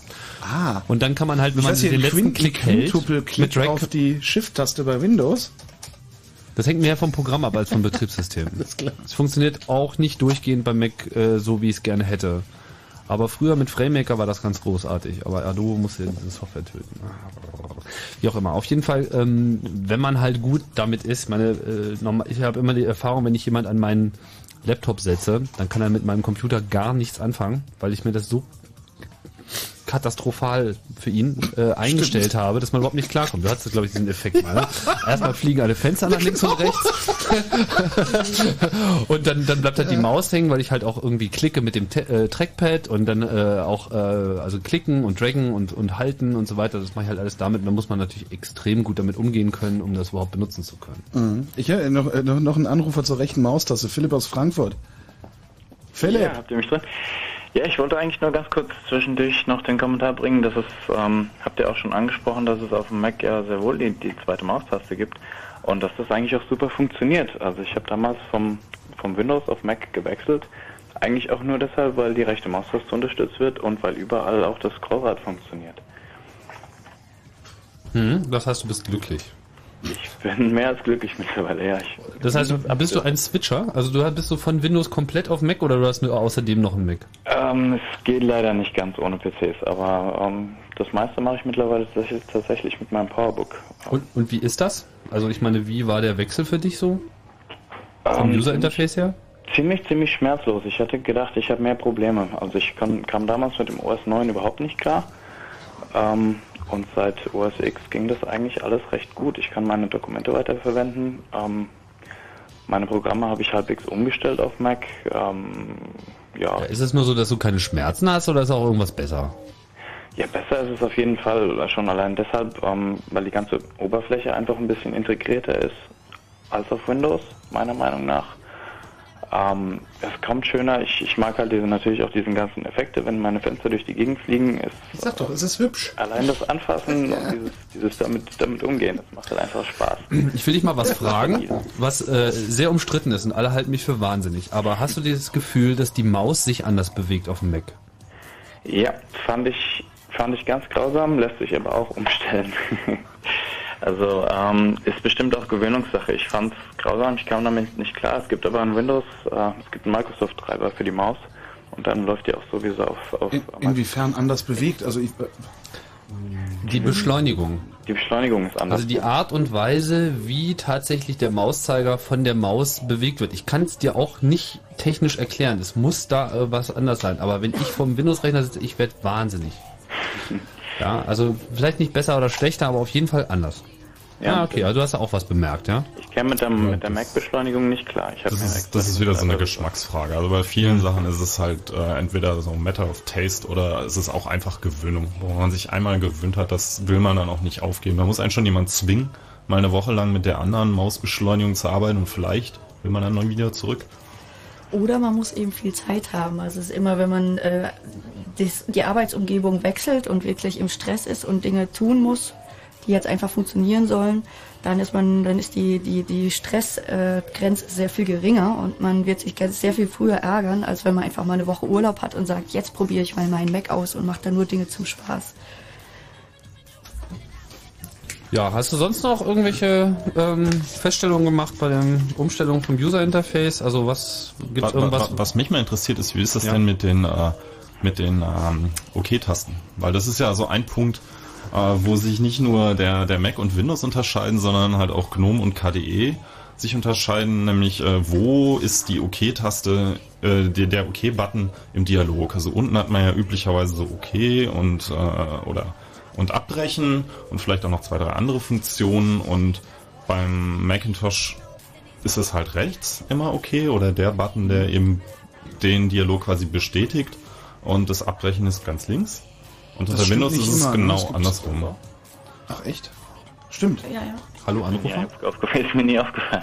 Tatsächlich nicht, weil mich, kann's mich macht das schon nervös so. Ich habe so ein paar Programme, die das noch andersrum machen und wenn ich die habe, dann will ich die eigentlich ganz schnell loswerden, weil ich das unheimlich störend empfinde, wenn irgendwie der OK-Button muss halt schon irgendwie immer in der gleichen Ecke sein. Ja, aber ist er ja. Immer rechts. Auf Mac ist er immer rechts und GNOME ist er auch immer rechts. Und es gibt halt Leute, die drehen fast durch, weil das ihrem Prinzip widerspricht. Sie sagen, Mhm. argumentieren halt, der man, ich lese von links nach rechts, also muss der OK-Button nach links. Mhm. Ich würde aus demselben Grund sagen, dass er nach rechts muss, aber ja, Ja, eben, was mich ein bisschen stört ist, ist halt auch die Return-Taste. So, Ja. das ist halt, also ich meine, man muss immer äh, gucken, wa- wa- was dominiert jetzt eigentlich? Ist es unser Lesesystem mit links und rechts oder dominiert der Rechtshänder? Was würdest denn du meinen? Das liegt an der Persönlichkeit und natürlich auch an der Gewöhnung. Ähm, es gibt dazu jede Menge Studien, aber eindeutige Ergebnisse gibt es nicht, ob jetzt der OK-Button links oder rechts sein sollte. Und das ist eine Religion. Gibt's gibt's Rückschlüsse auf die äh, Persönlichkeit? Kann man Aussagen Äh. machen über die Persönlichkeit des Users? Nee, Genau. ich würde sagen, eine Einstellungssache eher. Die Linksbuttonklicker sind schlechtere Menschen. Linksbuttonklicker sind, nein, das sind natürlich die besseren. Die fressen auch kleine Kinder. Was ich mir aber wünschen würde, wäre, dass ich nicht nur äh, mit, mit Return das OK drücke und mit Escape äh, das abbrechen, sondern vielleicht auch die, die zweite und die dritte Option, die ich da noch drin habe. Zum, also was weiß ich, wenn ich irgendwie eine Mail äh, äh, wegklicke, dann, dann fragte mich, ob ich die sichern will. Und ich könnte theoretisch nicht sichern anklicken. Und da konnte ich früher in OS 7 zumindest, habe ich ein N gedrückt für, also einfach den Anfangsbuchstaben äh, der, der, der Option, die ich hatte. Und er hat gesagt, er hat genau diese Das Option geht jetzt auch. Das, funktioniert bei mir nicht. Eine, eine schöne Sache ist aber auch, dass Modifier. Ja, OS 7 ging es aber einfach nur so, einfach ohne irgendwie einen Affengriff. Haben sie jetzt aber auf Apfel tralala umgestellt. Ah, so. Aber unser Anrufer wollte gerade was sagen. Natürlich. Ähm, eine Sache, die, die auch noch unterschiedlich ist, ist das, das Starten von Programmen und ähm, oder von Auswahlen, die, die auf Windows mit der Enter-Taste gehen. Mhm. Das ist noch so ein bisschen die Umstellung und äh, Mac war, ich habe es jetzt gerade Apfel O. Apfel, Apfel. Apfel unten. Apfel O. Apfel O und unten. Okay, oder Apfel und die Sowohl als auch. unten. Achso. Ähm, ja, ist, teilweise ist es, denke ich mal, ein bisschen sicherer, einfach, äh, falls ich irgendwo mal auf Enter komme und irgendein Programm ausführe, was eigentlich in der Theorie nie, nie passiert. Aber naja, ähm, gewöhnt man sich auch relativ schnell dran.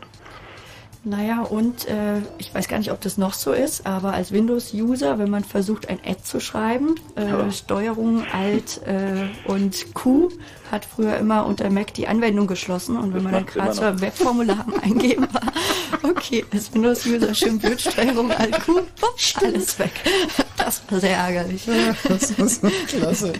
Philipp, vielen Dank für deinen Anruf. Danke auch. Gute Nacht. Tschüss. Tschüss.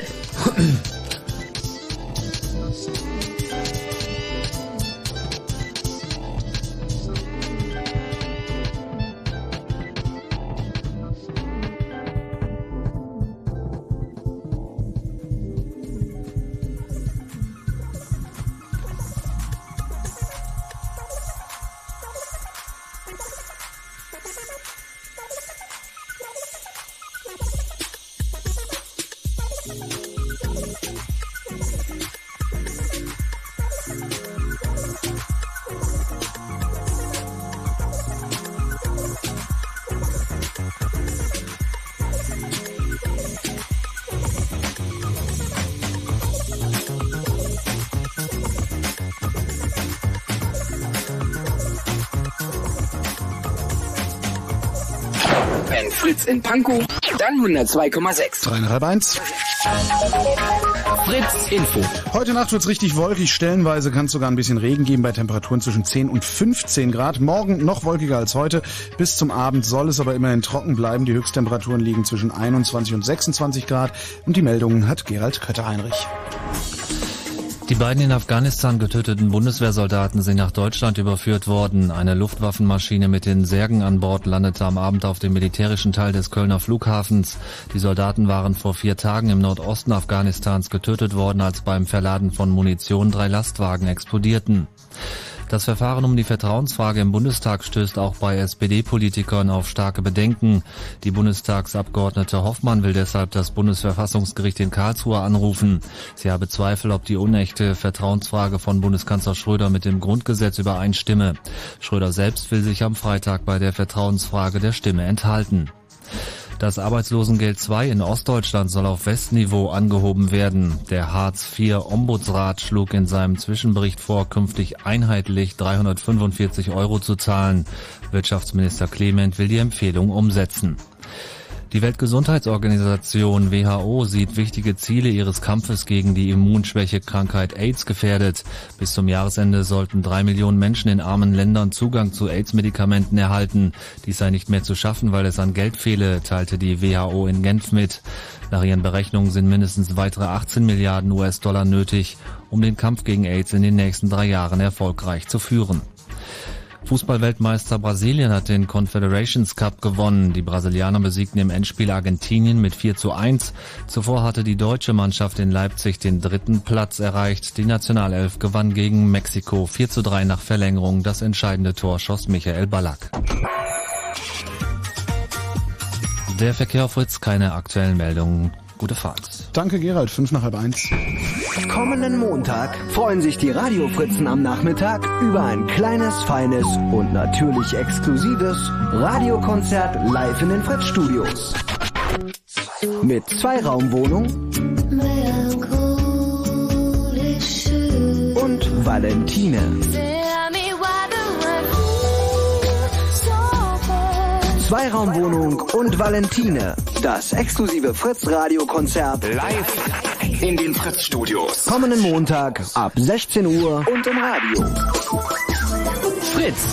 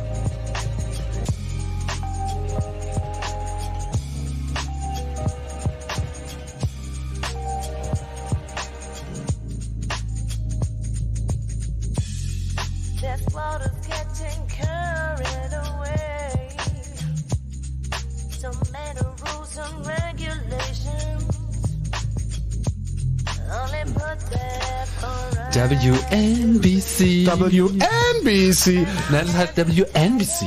Äh, Du wirst lachen, es gibt, ich, ich darf ja eigentlich nicht, weil, weil Wes, Wes Brot, ich esse das Lied, ich singe. Ich, ich arbeite ja, ich arbeite ja bisweilen auch noch in Frankfurt, ne? Äh, beim, beim, beim Schwestersender.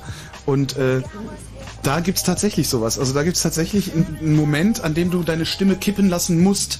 Das gehört also praktisch zu der, Kannst zu der Verpackung. Nein, das ist nicht ein äh, ach, das Teufel werde ich tun. nicht, ne? Ein Teufel werde ich tun. Ich, Aber es ist ich ein bisschen wie WNBC, Genau, es ist so ähnlich wie WNBC und ich weigere mich auch kategorisch, das zu tun. Alle finden mich deswegen total lässig. dabei, dabei kann ich das einfach nur nicht ohne einen Hustenanfall zu kriegen oder so. Ah, Aber das ist echt krass, da sollst du, da, da musst du so reden. Ich habe auch gedacht, die wollen mich verarschen, weil, weil das war bei, bei diesem Film, war das ja auch WNBC. Ich meinte, Entschuldigung, das ist doch ein Witz, oder? Interessanterweise hat sich das derselbe Typ ausgedacht, der bei einem anderen Schwestersender in äh, Sachsen, äh, da ist, das ist sowas ähnliches. Also da machen die eine Pause, wenn die den Verkehr, glaube ich, ansagen. Da lassen die einfach eine dreisekündige Pause, damit die Leute denken, oh, es ist was kaputt. Ich, ich habe keine Ahnung, was der TINF soll, echt. Ja gut, ähm, wir wollen hier aber nicht, sondern wir wollen äh, in Chaos Radio 103 auf Fritz. Hier ist WCCC und WCCC. Chaos Radio auf Fritz. 103, Chaos Radio 103, User Interfaces ist unser äh, Genau. Thema wir waren gerade Wir bei, im Endsport, bei, ne? Ja, wir waren gerade bei tollen Katastrophen. Äh, der Oh. religiöse Krieg will hier so recht nicht ausbrechen, aber ich habe noch, entschuldige, einen, einen kleinen Was denn? Nachschlag von vor den Nachrichten. Hier hat noch Rolf angerufen. Äh, der weiß, wie man sich von einem System ans andere gewöhnt. Na dann mal los. Äh, hallo. Bin ich Ja. drin? Na klar. Ja, also ich wollte erstmal sagen, dass ich, also ich habe jetzt vor kurzem mal Lin, äh, Linux installiert auf dem alten Rechner. Und da muss ich sagen, dass ich äh, überhaupt nicht mit dem Doppelklick klargekommen bin. Also wenn ich jetzt auf irgendwie eine Datei geklickt habe oder so, dann ist ihm sofort aufgegangen. Also ich hatte vorher Windows und das mich tierisch angekotzt hat, dass die Datei dann immer sofort aufgegangen ist. Ja, aber das kann man doch ausschalten. Das kann man ja, ich ausschalten. weiß, aber wollte ich halt nur sagen, dass ich damit überhaupt nicht klarkomme. Ja, die, die, die Frage sind natürlich schon ne, die Defaults. Also ich, finde es eigentlich auch, wenn ich die Datei anklicke, dann will ich die auswählen, um damit Ja, was ja, anderes zu machen, sich vielleicht irgendwo wieder einzufügen. Ja, oder um die jetzt irgendwie zu kopieren oder so und dann ist die sofort zack offen. Wie mache ich das denn dann, wenn ich, also, wenn du ich, kannst dann einen Modifier dazu nehmen. Also wenn du dazu Steuerung klickst oder sowas, dann ist er eben nur ausgewählt. Mhm. Oder du nimmst eben gleich die, die Tasten, um nach oben und unten zu kommen. Das Mhm. ist eine Geschmacksfrage. In, in, in der anderen Frage, Richtung ist es halt auch wieder schwierig. Ne? So Leute, die von einem Single-Click-User-Interface kommen, Genau. äh, beziehungsweise von, von, von einem, von einem Double-Click-User-Interface kommen, die, die starten halt Anwendungen ständig zweimal. Richtig, Ja, du klickst halt in genau. dein Panel irgendwie und Klick, klick. machst natürlich einen Doppelklick und dann hast zweimal den Browser offen. Ja, aber das wird ja von den meisten Umgebungen jetzt auch schon abgefangen. Dass eben, wenn innerhalb von einem bestimmten Intervall geklickt wird, dass dann trotzdem nur einmal gestartet wird. Achso, ja, das ist nicht schlecht. Und dann würde ich Ja. noch sagen, aber ich weiß nicht, ob es jetzt auch liegt, dass der Rechner so alt ist. Und zwar, wenn ich jetzt irgendwie auf den Conqueror klicke, dann habe ich immer die Uhr und dann, weiß ich nicht, fünf Sekunden lang kommt nichts und dann kommt erst der Conqueror. Und das nervt mich irgendwie tierisch, weil unten rechts da in dieser Taskleiste sieht man immer schon den. Man kann ihn noch anklicken, aber passiert nichts. Ist dein Computer nicht schnell genug? Ja wahrscheinlich Jetzt an schnell einen Computer kaufen. Ja, den Rechner, ja. Ja. Ich habe Das- echt keinen Plan, weil das kotzt mir tierisch an. Du kannst einfach eine Linux-CD von vor fünf Jahren nehmen. Da funktioniert das alles rasend schnell auf deinem fünf Jahre alten Rechner. Ja, wobei dann ist es aber, glaube ich, nicht mehr clicky bunti Dann Maße. Ne? ist es leider noch nicht so benutzbar, weil da hat sich Genau. dann doch einiges getan in letzter Zeit. Mhm. Rolf, trotzdem, sei mutig, halt durch Werde ich machen. und schöne Nacht noch. Ja, danke schön. Ciao. Tschüss. Ja, ich bin hier gerade nochmal so ähm, die Punkte durchgegangen, die wir noch nicht so richtig erwähnt haben und die äh, von den Leuten auch im Vorfeld auf unserer tollen Mitmachseite in der Wikipedia, ein sehr erfolgreiches Modell, vielen Dank für die Beteiligung, erwähnt haben. Da ist so einiges drin, was wir schon erwähnt haben. Ein paar Sachen werden wir leider weglassen müssen, weil irgendwo sind drei Stunden auch echt zu viel, aber ein paar Dinge müssen unbedingt mal angesprochen werden. Ähm, zum Beispiel gibt es noch diesen schönen Begriff des Spatial Browsing oder generell Spatial User Interfaces. Also Spatial räumlich bedeutet das. Und da gibt es natürlich schon so einige Aspekte. Da wirst du sicherlich auch noch das eine oder andere zu erzählen können. Um ein Beispiel zu geben, äh, in Windows und auch unter KDE und auch unter GNOME, das heißt, bei, na, da kannst du mich vielleicht gleich nochmal korrigieren, aber unter Windows auf jeden Fall gibt es halt dieses Konzept, dass das Menü eines Programms in dem Fenster des Programms ist. Das bedeutet, ist das Menü, äh, ist das Fenster woanders, ist auch das Menü woanders. Während bei Macintosh äh, es eine Menüzeile gibt, die oben immer die, das Menü des aktiven Programms, also des im Vordergrund befindlichen Programms anzeigt, mit dem netten Effekt, dass ich eben dasselbe auch immer an derselben Stelle habe, egal welches Programm ich arbeite. Sprich, in dem Moment, wo ein ähm, System es schafft, Gleiches an der gleichen Stelle zu bringen, muss ich mir weniger Orte einprägen und vor allem ich muss halt weniger suchen. Weiß nicht, was du da so für Erfahrungen äh, Äh, ja, da gibt's hast? ja sogar ein Gesetz, ein Usability-Gesetz, das heißt Fitz Law, ähm, das eben, naja, große Flächen und auch an den Ecken des Bildschirms, diese Punkte sind eben ganz besonders zugänglich, weil man mit der Maus einfach hinfeuern kann.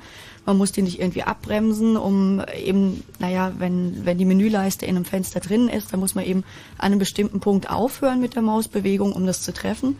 Und wenn es eben ganz oben am Rand ist, kann man einfach nach oben feuern und trifft eben schnell das Menü. Da gab es auch jede Menge Untersuchungen zu, die eben bestätigt haben, dass die Menüleiste oben am Bildschirmrand auch wirklich tatsächlich schneller ist. Allerdings stammen die alle noch aus Zeiten, als man mehr oder minder im Vollbildmodus gearbeitet hat. Und jetzt heute, wo man eben viele verschiedene Fenster auf hat, ist es eben manchmal doch praktisch, wenn man die Menüleiste im Fenster drin hat. Und vor allem haben ja viele, gerade Linux-Systeme, dieses tolle Feature Focus Follows Mouse. Ähm, also das heißt, wenn ich mein, meine Maus über den Bildschirm bewege, dann wird eben immer das Fenster, das unten drunter liegt, unter der Maus, bekommt automatisch den Fokus. Und wenn ich jetzt halt von einem Fenster ganz unten rechts über andere Fenster hochziehe, um zur Menüleiste zu kommen, weiß ich im Endeffekt gar nicht, von welchem Fenster jetzt die Menüleiste oben ist. Hält follows Maus heißt Focus das. follows Maus, Das genau. hat mich sowas von rund gemacht, bis ich begriffen habe, was ich falsch mache. Was soll das denn?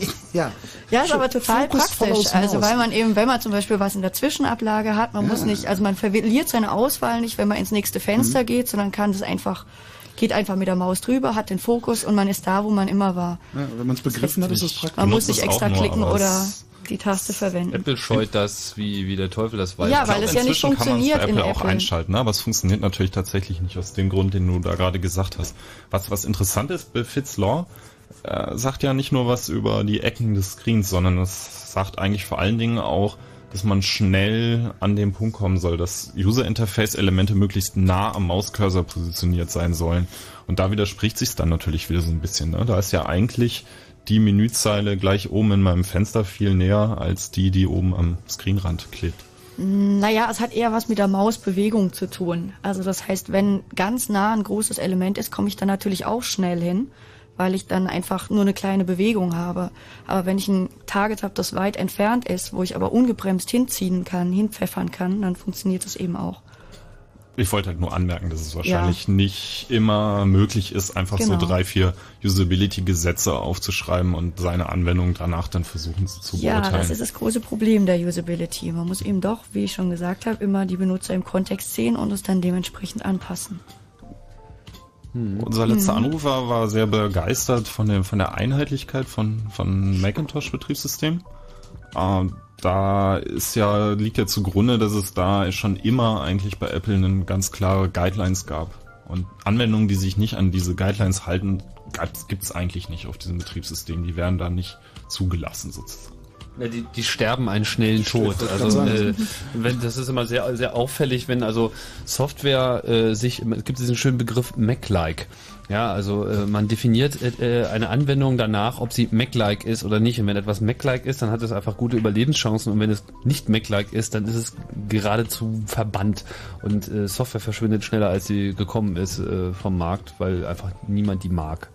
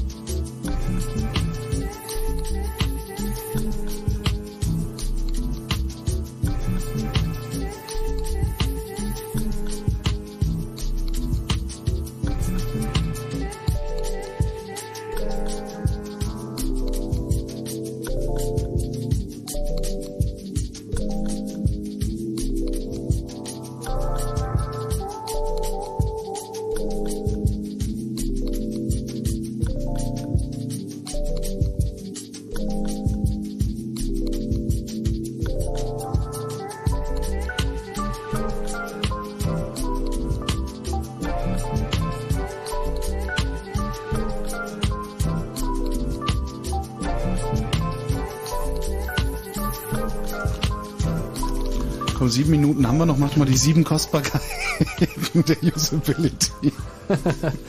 Und danach ja. gehen wir zum Chinesen. Mist. Es gibt natürlich zwei. zu diesem ganzen Thema auch interessante Webseiten. User Interface Hall of Shame.com zum Beispiel ist irgendwie ein Weblog, was sich äh, diesen ganzen Fragen äh, furchtbarer User Interfaces widmet. Das liest sich ganz lustig. Was auch immer wieder ein ein Klassiker ist, ähm, sind solche Dialogfenster. Ich hasse sie. Also das ist wirklich einer der, der schlimmsten Dinge überhaupt und auch so ein typischer Programmierer denkt nicht nach äh, Bug. So ein Dialogfenster, der halt hochkommt und dir so zwei Möglichkeiten bietet, weiterzumachen. Und die eine Möglichkeit heißt ja und die andere heißt nein. Welchen klickst du? Tja. Na, üblicherweise steht da auch noch eine Frage oben drüber. Genau, aber die muss man halt dann auch erstmal lesen und was noch viel schlimmer ist, man muss sie verstehen. Und wenn das halt so eine Frage ist, du hast doch da so, so ein super geiles Beispiel vorhin gehabt mit dieser Ja, Zeitzone. Hast du das irgendwie nochmal? Ja. Also mein Klassiker ist immer so, Also man- äh, diese Datei nicht löschen, ja, nein. Entscheiden Sie in den nächsten zehn Sekunden. So, da kommt man so gleich ins Flimmern. Und äh, ja, nein, Fragen falsch zu verstehen ist sehr einfach, weil man Ja, muss klar. halt nur irgendeine Negation oder vielleicht im schlimmsten Fall sogar doppelte Negation äh, nicht richtig verstehen. Das ist ja dann auch in unterschiedlichen Sprachen anders. Wenn ein Deutscher eine englische doppelte Negation liest, die eigentlich verstärkend wirkt, interpretiert er sie unter Umständen genau andersrum und es ist alles eine große Katastrophe.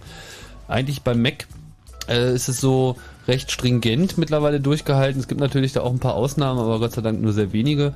Da wird halt in den Human Interface Guide- Guidelines vorgeschrieben, dass ein Button die Aktion äh, auszudrücken hat, die dann geschieht, wenn man ihn klickt. Also löschen oder eben nicht löschen oder solche Sachen, damit man eben nicht immer den ganzen Text lesen und äh, Aber verstehen es sollte eigentlich reichen, nur die Buttons zu lesen. Genau. Genau. Kannst du mal die Frage dann nochmal? Ja, also man muss dazu sagen, es wurde nicht so implementiert. Der Entwickler wusste vorher schon, dass es nicht so ganz verständlich ist und hat es dann auch nochmal an uns geschickt, an äh, die Usability-Leute. The time zone setting was changed. Do you want to keep the absolute time of the items in your calendar, which will show them to be at a different time than before, or move them to be at the old time, also in the new time zone? Was? Und dann die Antworten. Keep time, move time. Das ist doch nicht wahr, oder? Ja, Gott sei Dank wurde es nicht wahr. Ich meine, die Frage, die Frage ist nicht ganz unberechtigt, aber die kann man doch so nicht stellen. Genau, das, Das hat der Entwickler auch selbst erkannt und ähm, Das ist vorher genau zur Review die eben richtige Antwort. geschickt. Genau. Die Frage kann man doch so gar nicht stellen. Und das ist Richtig. etwas, was, was viele Leute, also viele Programmierer nicht schaffen, aus welchen Gründen auch immer, überhaupt die, die Interaktion mit dem User zu dem Zeitpunkt, wo sie stattfinden muss, schon so weit reduziert zu haben, dass er einfach auch ein Verständnis, eine Verständnischance besitzt. Ganz schwieriges Ding. Also es gibt ja auch immer so Dreher, so äh, wenn man sein Windows runterfährt, wo muss man hingehen? Start. Ins Startmenü, genau. So. Oder, oder beim Mac halt, äh, was sie auch erst mit Mac OS X äh, geändert haben, um halt die Diskette auszuwerfen, wirft man sie in den Papierkorb. Ja? Mhm. Also für den erfahrenen User halt so, naja, so macht man das halt, aber jeder Neu-User dann so, oh nein, ich darf ja, ich darf ja jetzt noch nicht meine Daten löschen, noch bevor ich jetzt die Diskette wieder aufsetze. Diskette gelöscht. Ich hatte mal eine Fehlermeldung, die hieß diese Meldung. Und äh, die konnte ich bestätigen mit Ja. War Ja, Windows oder, übrigens. auch. Oder der Klassiker auch, äh, no keyboard present. Press any key to continue. also, ja, super. Also irgendwie einen Kurzschluss machen irgendwie. Die Musik ist zu Ende. Eine beliebige Taste drücken, um fortzufahren zu oder eine andere, um abzubrechen. Ich muss eine beliebige Taste hier drücken. Haben wir noch, wollen wir noch gucken, mal gucken, vielleicht haben wir, also zwei, drei Minuten haben wir noch. Äh, 0331 70 97 110. Äh, wir begeben uns auf den Stammtisch und äh, fragen mal, was ihr für kranke Fehlermeldungen gerade so auf der Tasche habt. Für, äh, währenddessen kannst du weiterreden, Tim. Ja, ich, äh, was heißt ein, ein, eins der, der Katastrophen auf deiner Liste habe ich gerade noch gesehen. Und das sind äh, Tabulatoren in, in Windows. Das ist auch was, was mich wirklich wahnsinnig macht. Es gibt diese. Oh, die Tabs. Die Tabs. Oh, ja, die sind ganz Es grausam. gibt halt diese Dialoge, die einfach irgendwie so an die 20 Tabulatoren haben und die passen dann nicht mehr in eine Reihe und dann fangen sie an, sie in mehreren Ach Gott, Reihen ja, ja, übereinander zu Oh. Ja, stapeln. ja. Und das Oh. hat diesen Effekt, dass natürlich der, der ausgewählt ist, muss natürlich unten sein, damit er diesen Reiter machen kann. Und das bedeutet, dass sich ständig diese Ey. Zeilen vertauschen und jede Aktion in dem Dialog verändert den Dialog komplett Das und sortiert alles um. Und, und das geht natürlich wirklich gar nicht, dass also ein User-Interface-Element in dem Moment durch die Gegend hüpft, wo man es äh, versucht zu benutzen. Ja, das ist ja äh, Super, ja. ganz, ganz, ganz grausames Ding. Guten Abend, Jakob. Ja, hallo. Hallo. Ich habe noch eine Fehlermeldung Bitte. für euch. Ah, Und super. zwar habe ich eine Grafikkarte installiert und da kam die tolle Meldung, ein oder mehrere Grafikkarten wurden erfolgreich installiert und ein oder mehrere konnten nicht erfolgreich installiert werden. Wie viele Grafikkarten hast du eingebaut? Ja, eine oder mehrere, hat er doch gerade gesagt. Danke, Jakob. Oh ja, Fehlermeldung, natürlich, dass wir das vergessen haben. Ich habe auch eine Lieblingsfehlermeldung. Die hatte ich auch tatsächlich mal auf dem Mac und die hieß Not enough memory to display the. Naja, oder die klassische Windows-Meldung, ähm, kein Weltraum links vom Gerät. Bitte was? Bitte was? Kein Weltraum links vom Gerät. No space left on device. Das stand da nicht wirklich, Das oder? stand da wirklich. Es muss tatsächlich in der frühen Windows-Version mal so eine Übersetzung gegeben haben. Aber schön, äh, wirklich, not enough memory to display the... Super, oder? Ja, ich finde famous last words auch für diese Sendung, würde ich sagen. Das war das Chaos Radio 103. Genau. Hoffentlich demnächst auch als Podcast. Viele haben schon nachgefragt, jetzt wo es dieses Feature auch in der iTunes gibt, weil wir es natürlich alle haben, hätten wir eigentlich schon lange haben müssen. Mal gucken, ist ja eigentlich kein großes Problem, wir kümmern uns drum. Irgendwann mal müsste man mal.de. ja, super, danke, dass ihr zugehört habt und hier auch die Beteiligung im Chat war mal wieder sehr unterhaltsam. Ähm, insofern, nächsten Monat geht's weiter. Ja. Dann Chaos Radio 104 am letzten Mittwoch im Monat. Genau, Das ist, das ist dann so der erste Tag. Also die allermeisten von uns werden dann schon in Holland sein, bei der vorhin schon Mhm. erwähnten Veranstaltung What the Heck. Mal gucken, äh, ob wir da in irgendeiner Form drauf Bezug nehmen können. Ich denke, die eine oder andere Live-Berichterstattung könnte stattfinden, weil da ist ja dann schon eine Menge los. Und äh, Thema gibt's aber noch nicht. Thema Warum kommt dein Fritz mit dem Ü-Wagen nicht rüber? Das ist schon ein bisschen weiter weg, aber ich Da- glaube auch, da- das wäre da- schon alles viel zu verstrahlt, um da noch irgendwas Das würde jetzt auch noch ziemlich lange dauern, das zu erklären, warum das nicht so einfach möglich ist. Ähm, ja, Chaos Radio 104 am letzten Mittwoch im äh, Juli 2005. Das war Chaos Radio 103. Ab 1 Uhr gibt's den Nightflight mit Martin Petersdorf. Danke Ellen, danke Sven, danke Tim. Mein Name ist Holger Klein. Danke für die Aufmerksamkeit. Tschüss.